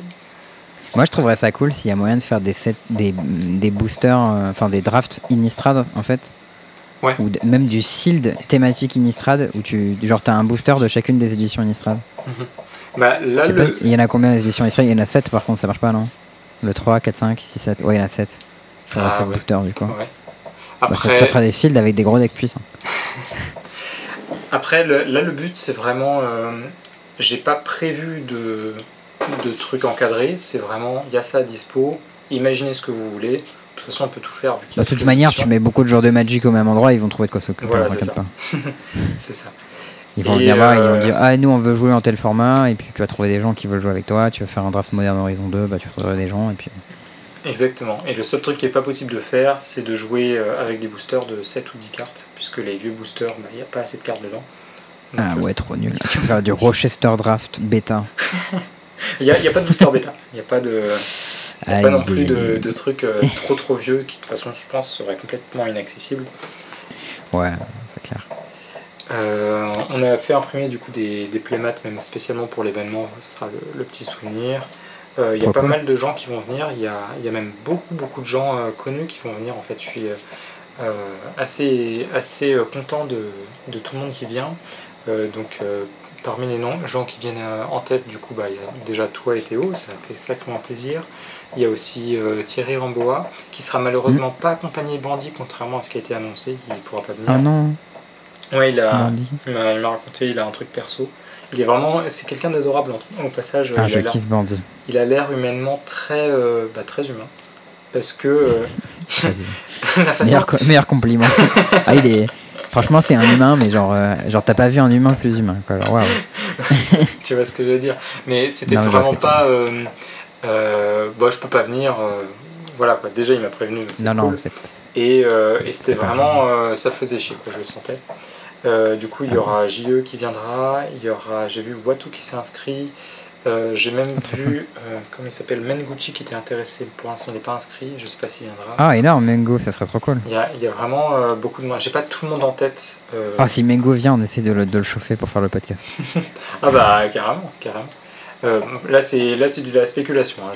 J'ai vu une discussion ils disaient Ah, je vais voir. Ouais, mais Mengo, il aime bien, il aime bien se déplacer à droite à gauche pour les gros Ouais. tournois. C'est typiquement le genre de truc qu'il ferait. Ouais, ce serait un, un Et plaisir. s'il vient, il peut venir avec Ravière en plus, parce que c'est pas très loin pour eux, l'Espagne. Euh, Il y a aussi un, un illustrateur qui vient, euh, qui s'appelle euh, Johan ou Johan. Ouais. Je sais pas comment. comment C'est celui qui fait Risen Rift là, ça. Exactement. Donc, euh, donc Je connais pas ses autres cartes par contre, mais. Euh, il en a pas fait énormément. Il a fait aussi euh, la rare euh, double face qui copie Il a le fait clone. plein de cartes de commandeur. Il a fait le token Day Night qui est très beau. Oui, et euh, Ascension aussi, il me semble. Attention. Ah, t'es sur Il Skyfall. a- J'étais en train de me dire, Ouais. mais s'y connaît vachement. Non, il a fait la Glasspool Mimic. Voilà, Glasspool. Il Mimic, c'est la fait. carte que je cherchais. Ouais, il a fait plein de cartes euh, pas très connues. Oh, il a fait le passway bleu-rouge que je trouve trop beau. Oh, Ouais. J'ai un carré de passway bleu-rouge extended foil. C'est lui qui les a fait? Oh. Et c'est quelqu'un qui est assez habitué apparemment à faire des petits stands comme ça, parce qu'il m'a décrit un peu le, ce qu'il prévoyait de faire. Franchement, ça a l'air trop cool. Il va venir avec des trucs qu'il a. Déjà, il va se donner en plan spectacle à faire euh, des dessins en live. Trop Euh, stylé. Il va venir avec des, des croquis, il va venir avec des originaux, avec. euh, bon, voilà, j'ai pas les termes exacts, mais en gros, plein. S'il a, s'il a l'original du passway bleu-rouge, je vais l'acheter, c'est obligé. Il est tellement beau. Ah bah. si, si, Ça va coûter hyper cher. J'aurais jamais le, j'aurais jamais le, le budget. Mais c'est vrai que Ouais. s'il m'entend, euh, le passway bleu-rouge, je le trouve incroyablement beau. hein. Je trouve que c'est mon préféré. De, et moi, j'adore les landes. Ouais. Typiquement, j'aimerais beaucoup avoir un print de ça chez moi. Bah écoute, je n'ai honnêtement pas d'idée de, de combien ça coûte. Donc, Ouais, euh, je pense que c'est trop cher. Ça va coûter des milliers d'euros et trucs là. Ouais. Je pense que je sais pas. ouais, c'est Je peux possible. me permettre de payer autant d'argent pour, euh, pour avoir un, un tableau comme ça chez moi. Mais en tout cas, je serais, je serais content. Je lui montrerai mes landes. Je lui dis écoute, j'aime pas les signatures et j'aime pas les altérations, mais je trouve que tes sont Super. Euh, stylé. Du coup, moi, je voulais parler vite fait de mes actus euh, pour les gens qui, savent ou qui ne savent pas. Euh, voilà, les tournois qui viennent. Moi, ce week-end, il y a les tournois, mais c'est que le dimanche. Du coup, c'est chiant parce que je me déplace pas pour juste faire un tournoi le dimanche parce que c'est beaucoup de trajet pour rien. Mais le week-end d'après, du coup, 2-3 le week-end où il y a le zap. Du coup, je vais pas faire le zap parce que euh, Minsk il est banni. Mais je vais aller à Poitiers où il y aura du duel commander et du moderne. Euh, duel commander avec la vraie banlieue du coup. Du coup, je vais faire ça et je serai, je serai chaud. Je vais tester mon deck max pour la première fois. Ça te plairait, ça. C'est un bon deck 4 couleurs glouton. Ouais. Euh, ouais, ouais, c'est. euh, Tu vois ce que ça fait, Max, ou pas du tout? Non, donne-moi, ça s'écrit comment? C'est euh, c'est la carte de Stranger Things. Tu sais, ils avaient fait un secret Stranger Things. Ah C'est Max de Daredevil. Mais euh, du coup, ils ils- ils l'ont reprint euh, avec un petit nom. Je sais plus c'est quoi son, son, son petit nom normal. Daredevil, je sais pas. C'est Elmar Ulvenwald Informant. Ok. Euh, du coup, c'est une 3-2 c'est une 3-2 ace pour 3 et quand tu joues ton deuxième spell du tour, tu dégages une bête si tu fais un clos. Ok. Et l'idée, c'est qu'en fait, elle a une capa qui lui permet d'avoir un autre général. Du coup, euh, tu peux mettre un général bleu-blanc avec. Tu t'en fous de ce qu'il fait, mais juste, euh, juste, euh, t'as un général grul, mais ton deck il est 4 couleurs euh, avec dans les couleurs d'Omnat, quoi. Et donc tu ne peux caster que Elmar. Le, le bleu le bleu blanc, tu peux pas le caster de la partie. Bah, en fait, tu peux le caster si tu veux, mais il est nul à chier, donc vraiment, ça sert à rien. La, la règle. Euh, Et la règle, elle dit que tu peux en caster qu'une par game, donc Ouais. du coup, si tu casses l'autre, tu peux plus caster Elmar, et là, t'es vraiment emmerdé, donc. Euh, faut- ouais, tu castes Elmar, quoi. Ouais. Et ouais, le compte- l'idée, c'est que tu vas utiliser sa capa pour te taper les dorks. Ouais. Et du coup, bah, tu génères du mana et des cartes. Et comme on le sait à Magic, les meilleures choses que tu peux faire, c'est faire du mana et piocher des cartes. Carrément. Du coup, a priori, t'es es plutôt sur la bonne piste, quoi. Hmm. Et voilà, en gros, l'idée c'est que c'est un deck vert bleu, euh, qui est un deck tempo, qui, qui, a, qui fait du mana vite, qui met des menaces méchantes, qui garde du mana pour tes contres. Ok. Et euh, qui essaye de, quand il fait des plays sorcery speed, c'est des trucs un peu aplatissants, genre des gros planeswalkers méchants. Genre euh, des Oko, des Jace, des Fury, genre de trucs, tu vois. Ouais, ouais, ouais. Genre on est là pour faire les, des power play. Et euh, derrière, t'as des petits cantrips, c'est les cantrips, ça marche bien pour jouer deux spells dans le tour. Genre expressive itération, ça marche bien, tu vois. truc. Ok.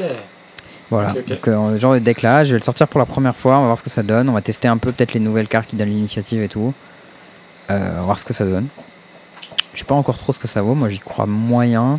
Mais il y en a une qui est vraiment pétée, donc elle je vais la jouer, mais les autres je sais pas encore. C'est laquelle qui est pétée? Ah oui, les. C'est Caves, Caves of Chaos Adventurer. Alors c'est pour 4 mana, une 5-3 trample. Ouais, Quand elle arrive en jeu, tu prends l'initiative. ouais, Donc le premier étage, le premier étage c'est ça, tu prends un land. ouais. Après, ça fera deux compteurs plus un plus un sur la bête de ton choix. Ensuite, ça fait 5 PV en face. Ensuite, tu pioches une carte. Et ensuite, euh, tu fais le truc pété là, espèce de super compagnie. euh, Ouais. c'est le... Ouais, tu prends une bête euh, gratos, 3 compteurs plus un plus un dessus et tout. Mhm. Donc 5-3 trample, quand elle arrive en jeu, tu prends initiative. Et quand il attaque, t'exiles la carte dessus de ton deck, tu peux la jouer ce tour-ci. Ok. Euh, et si t'as fini un donjon, tu peux la jouer sans payer le coup de mana. Et ça coûte combien ça? 4 mana. 4 mana. Ah ok. Ok. J'étais en train de dire, mais c'est super fort. Ok, d'accord. Ouais, le body, le body de base, c'est 4 mana, 5-3 trample qui pioche un land quand il arrive en jeu, qui fait piocher une carte par tour. Ouais. Et tant que tu gardes l'initiative, il fait des trucs encore plus forts en plus. Ouais, ouais, ouais. Ça, Donc ça a ça, a l'air d'être- sacrément solide. ouais. Ça a l'air d'être beaucoup trop de choses pour une seule carte. Hmm. Donc euh, ça, je le joue, lui, y a pas de problème. Mais après, les autres, ils sont un peu moins forts. Donc je sais pas encore si je vais les jouer. Euh, on verra, mais voilà, sinon mes menaces, c'est les trucs un peu autonomes. euh, trucs genre euh, Suspicious Toei, euh, Laelia, Jezreel's Prodigy, euh, Ledger Shredder, tu vois, genre de trucs. Monastery Mentor. Ah, Omnath. tu joues Voilà, mentor dedans Ah oui, donc tu, joues à- tu Ah, dois jouer tous les petits cantrips. euh, Ouais, ouais, je préordonne, ponder. Gitaxian Prop, mec, c'est zéro au mana. Oui. Hop, tu te tapes un d'or. Je joue même Abondant Harvest.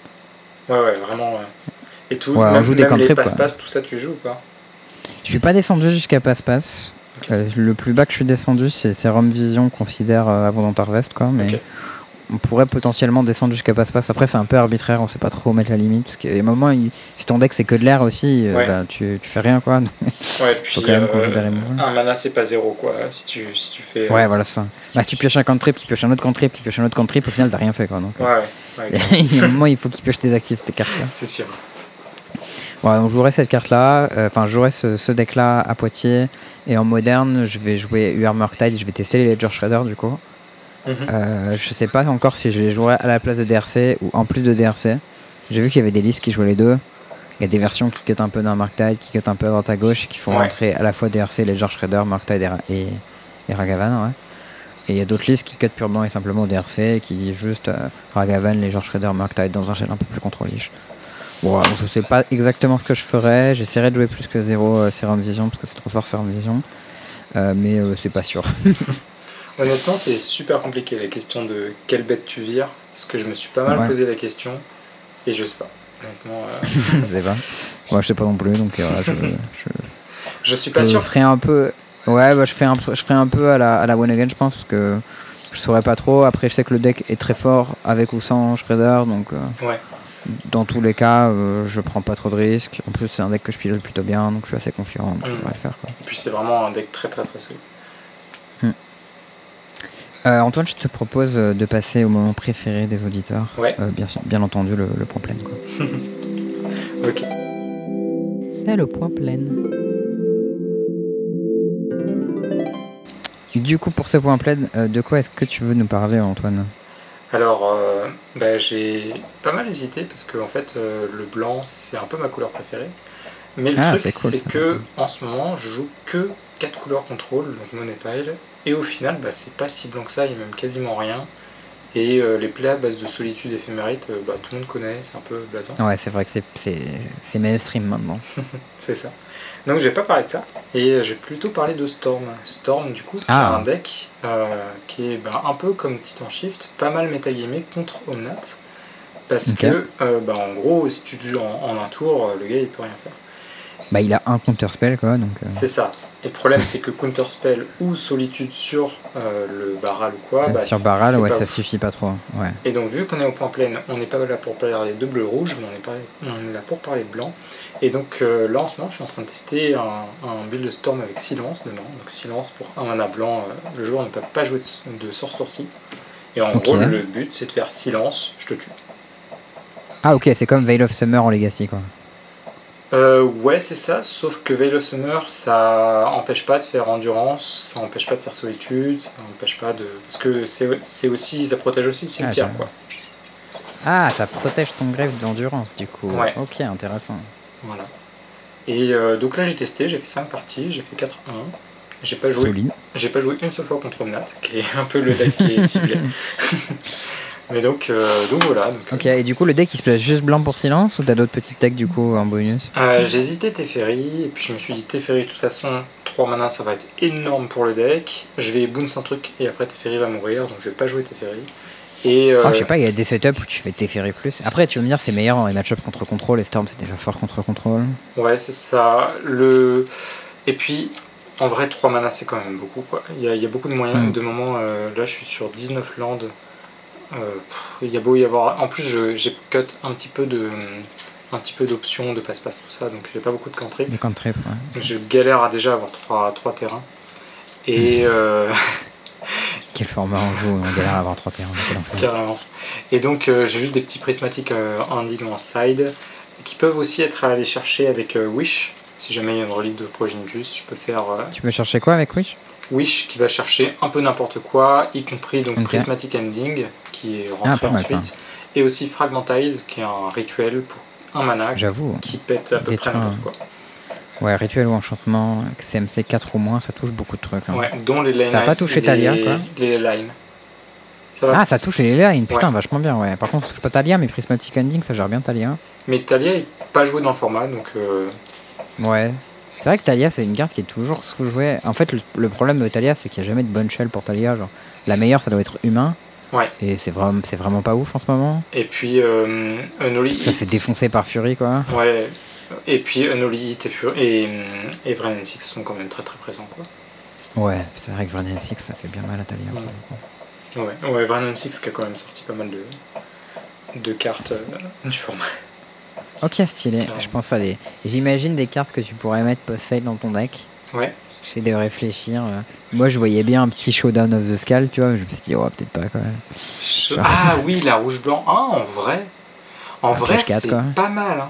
Ça, ça pioche 4 ou 5 C'est 4. 4 Ok. C'est pas mal parce que euh, pour piocher, j'hésitais. J'ai pas encore trouvé mon bon piocheur. Je, je suis assez déçu de- d'Expressive Iteration, que je pensais bah, c'est une Ah excellente ouais carte, mais le truc c'est que tu veux garder les deux cartes en main, en fait, c'est ça? Ouais, souvent, et en plus, euh, bah, pas par barral. ouais. C'est ça. Tu pourrais avoir Pieces of the Puzzle. Voilà, il y a Pieces. Euh, Il y a une nouvelle carte qui a Cleave, qui en gros dit vous piochez 3 cartes, ça coûte 3 mana. Par contre, la ah oui, taille de la main. c'est pas Ides Unborn, un truc comme ça Euh, non, ça c'est pour 2 Ça, mana, si tu tu pioches défausses en 3 fin et tu tour, défausses ouais. après. Là c'est pour 3 mana, je sais plus comment ça s'appelle. Euh, attends, bah, j'ai la liste pas loin. Euh, en gros, tu pioches 3 cartes. Par contre, la taille de ta main est réduite de 3 jusqu'à la fin de la partie. Ok, mais l'idée c'est que le tour où tu le fais, tu tues. Voilà, ou alors t'as 4 cartes en main. Ah, fait c'est. Inspired ID, franchement, on était Voilà. pas très loin. C'est ça, Inspire ID. Et euh, bah, j'étais un peu déçu une partie où j'en ai eu deux. Donc si je lance la deuxième, il me reste plus qu'une carte par main. euh, Ah ouais, là c'est Euh, la chaud. voilà. C'est- pas ouf. Euh, Il y a aussi le sort avec Miracle qui fait piocher cette carte. Mais c'est vrai Il y a un que. sort avec mille. Ah non, c'est euh, la Wheel of Fortune là, je pense. Ouais, ouais, c'est ça. euh, là où c'est une fille en feu. Qui, qui a joué euh, dans Belcher. C'est ça, c'est ça, ça, j'ai plus le nom en tête. Ça, c'est, Ouais, ça pourrait être un, truc of fate, je sais pas quoi. ouais.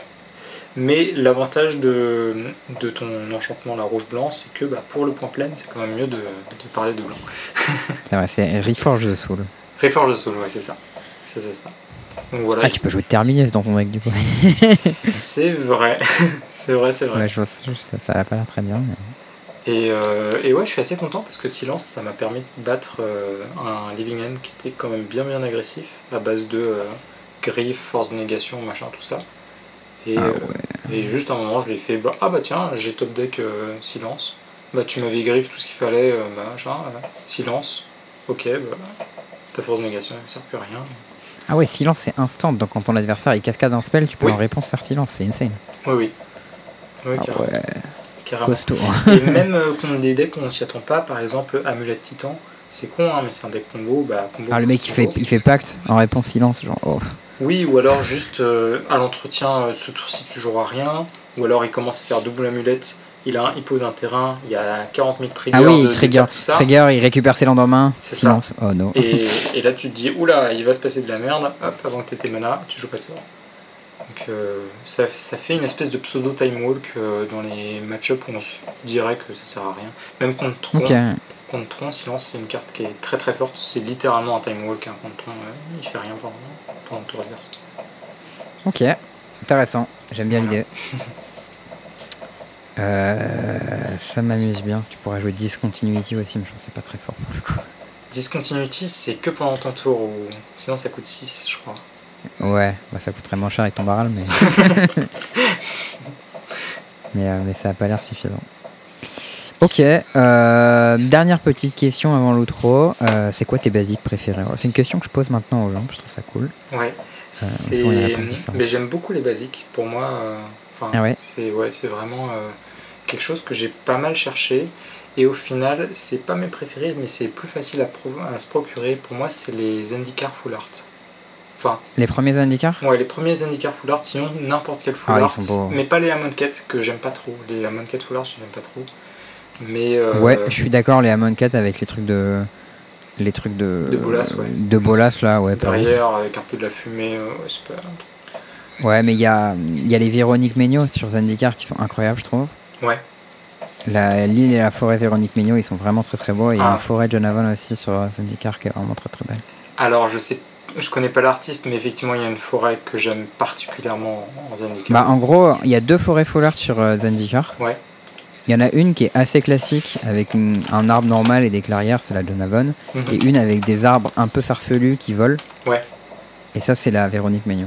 Ok. Ok, ok, je, Et euh, je sais. Je visualise mal, donc je vais pas, je vais pas dire laquelle que je préfère sans être sûr. bah, les deux sont très belles de toute manière. Il n'y a pas de mauvaise réponse. Mais c'est drôle parce qu'il y a un peu le même setup aussi sur les îles, où tu as une île un peu classique, euh, avec euh, un fond d'eau, une île un peu beau, Ouais. de John Avon, et une île avec euh, une tempête, un truc dans tous les sens, ça part partout, et là c'est Véronique Magnon, tu vois. Ah, c'est marrant. Et les bien. basiques que j'aime pas du tout, t'as pas posé la question, mais pour moi c'est vraiment une vrai. évidence. Euh, c'est les terrains de base avec le symbole de mana en gros en bas. Le, le terrain de base que tu trouves dans les boosters en fait.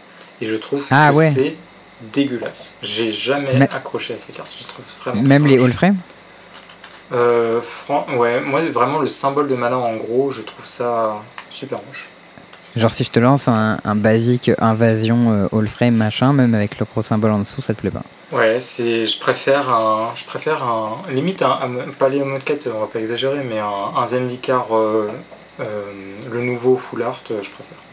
Tu préfères un Midnight Hunt coloriage, Euh, les Midnight Hunt, c'est ceux qui sont tous, tout sombres. qui sont tout noirs là. Ouais, je les aime beaucoup ceux-là aussi. Ah ok. bah moi je les aimais bien mais j'en ai commencé j'ai commencé à en mettre dans mon cube et après je me suis rendu compte que les gens m'ont dit euh, non c'est trop chiant en fait on voit pas on a l'impression que les gens ils ont que des swamps c'est super relou. Ouais, ça c'est, ça c'est vrai que par contre, euh, c'est, un, c'est un truc que j'aime pas trop quand on commence à Ouais. essayer de dissimuler ces cartes. C'est pas ouf. Ouais du coup je les ai enlevés. Ils ont, ils ont laissé leur place.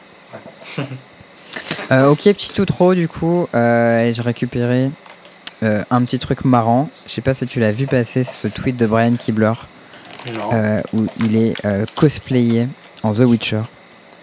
Je t'encourage à cliquer sur le lien du tweet que j'ai mis Ah, dans, la, dans la description. J'avais pas vu. Il est incroyable, je trouve. Ouais, carrément. Je suis toujours choqué à chaque fois que je vois Brian Kibler. À chaque fois, il continue à vieillir et il est toujours aussi beau. C'est vraiment. Ça rend fou. Mais je trouve qu'il est, il est très crédible en The Witcher, comme ça, dans son cosplay. Franchement, tu me dirais, euh, là, là je connais pas le mec, tu me dis, euh, regarde euh, ce- cette série, elle a l'air pas mal et tout, je te crois. c'est clair, en vrai. Il est, il est assez crédible, je trouve. euh. Joli taf, joli taf de. Ouais, bah écoute, je vais pas être silencieux, je vais mettre un like. Allez. hop. Euh, T'avais une petite anecdote pour nous, toi, de ton côté? Euh, ouais, effectivement, euh, je, vais, je vais même carrément raconter un, un petit bout de ma vie actuelle. Euh, Allez. Et bah, euh, donc, on l'a mentionné très rapidement tout à l'heure, je suis en train de préparer mon mariage. Et, Mhm. et donc, la, la petite anecdote fun en ce moment, c'est que quand j'ai annoncé ça à ma soeur, elle était très très contente et ma soeur fait de l'équitation. Et du coup, bah, aujourd'hui j'ai un problème, donc je ne sais pas comment faire. C'est que dans les, dans les coutumes, le marié attend la, la mariée, la- le marié, je veux dire, attend la mariée à l'hôtel qui s'avance Ouais. vers elle. Mais sauf que si je suis à cheval, c'est moi qui viens à l'hôtel. Et du coup, il faut que je trouve un- une façon Ah, de faire stylé pour, euh, pour que du coup ce soit moi où on, on se rencontre, etc. Enfin, voilà, du Et coup, pour- le- Du coup, vous veniez à l'hôtel en cheval? Voilà, c'est ça. Et donc le, le but, ce serait de venir en cheval. Comme un- Stylé voilà. Ah, c'est assez cool comme idée. Bah écoutez, si vous, si vous écoutez ce podcast et que vous vous y connaissez en chevaux, euh, et que vous avez des idées, n'hésitez pas à, à, proposer à Antoine, ça lui plaira à mon avis.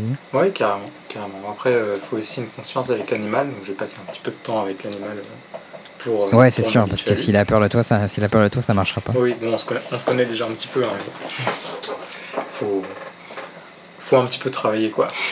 J'ai pas trop trop l'habitude de le voir. Voilà. Ah, mais c'est cool en tout cas. Super idée, ça me plaît bien. Euh, bah écoute, en tout cas, on... ça, ça sera tout pour aujourd'hui. Merci beaucoup Antoine d'être venu dans cet épisode. C'était un grand plaisir. Franchement, euh, Bah, je suis ravi d'avoir très cool. discuté avec toi. Et ben, eh ben c'est plaisir de, de partager. Écoute, euh, c'est cool euh, de t'avoir. Je suis toujours content quand on a des gens euh, qui sont un peu au- autour de la sphère périphérique, que ce soit de l'organisation, euh, des judges, ce genre de choses. C'est, c'est assez cool au final de savoir que voilà, on a toutes sortes de profils pour faire vivre la, la scène Magic. Et, Mm. et je te souhaite beaucoup de succès pour tes tournois et notamment le Grand Beach où je serai, euh, je serai content d'y être. Me fera plaisir. Bah, j'ai hâte qu'on s'y retrouve, euh, toi et puis tout le monde, euh, tous les inscrits, tous les, tous les gens qui m'ont déjà envoyé des messages. Enfin, Yes, D'ailleurs, très- on- Ouais. Mhm. Ah, je voulais dire, je vous rappelle pour les, les gens euh, qui euh, peut-être avaient oublié, parce qu'on l'avait dit, on l'a promis avec Théo qu'on ferait un petit vlog de ce tournoi. Donc ce sera la première fois, donc je sais pas exactement à quoi ça va ressembler. Euh, voilà, mais, mais ouais, c'est là tu nous avais demandé pour le tournoi si on pouvait faire un petit vlog et tout. Ouais. Donc on va, on, va, on va essayer de filmer un peu des trucs. Récemment, VADPL, ils ont fait ça pas mal et c'était super cool ce qu'ils ont fait. Donc on va essayer de s'inspirer un peu de, de, de leur taf. Voilà. Euh, on vous plagie les gars, hein, parce que vous êtes les meilleurs. mais, euh, mais voilà, euh, et tenez-vous au courant, restez informés et vous aurez vent de tout ça bien assez tôt. Et euh, j'en profite pour rebondir un petit moment pub. Euh, pour ceux qui aiment s'inscrire à la dernière minute, euh, sachez que les, les billets de, du Grand Biche, du coup, sont vendus par tranche de date. Donc il y a la, la tranche yearly, donc si vous êtes inscrit super tôt, là c'est fini. Là actuellement on est la, la tranche normale on va dire. Et là dans quelques jours, donc dans 4 jours exactement, on- à partir du 27 ou 28 on va passer au late, donc les prix sont légèrement augmentés. Donc voilà, c'est pour vous inciter à, à vous inscrire plus tôt. Ah oui. Inscrivez-vous tôt, comme ça, lui, il sait euh, à quoi ressemblent ces tournois et vous, vous payez moins cher. Voilà, Euh, Antoine, le mot de la fin, où est-ce qu'on te retrouve?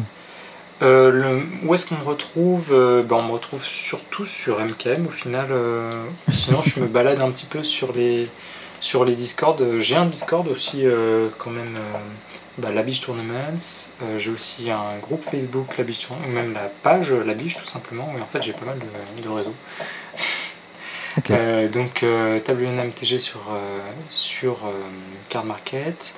Je vais avoir du coup la biche en page Facebook, la, la biche Tournaments en groupe Facebook, la biche Tournaments aussi sur Discord. Ah, il y a tellement de trucs. Ouais, c'est ça. J'essaie de tu, me me mettre sur fileras les tu, me- écoute, tu me fileras tes trucs, je les mettrai Ouais. dans la description, les gens choisiront où ils veulent. Voilà. La bille sur Twitter aussi ou pas Euh, la biche sur Twitter, c'est vrai, je suis pas très très actif, mais euh, j'essaye de, de nourrir un petit peu. Ok. Je te ça. MTG sur Twitter. Voilà. Nickel. Euh, et ben merci beaucoup Antoine. Euh, nous- merci à vous aussi de nous avoir suivis dans ce 32e, 132e épisode du podcast Tournage. Et bien sûr, à très bientôt. Merci à tous.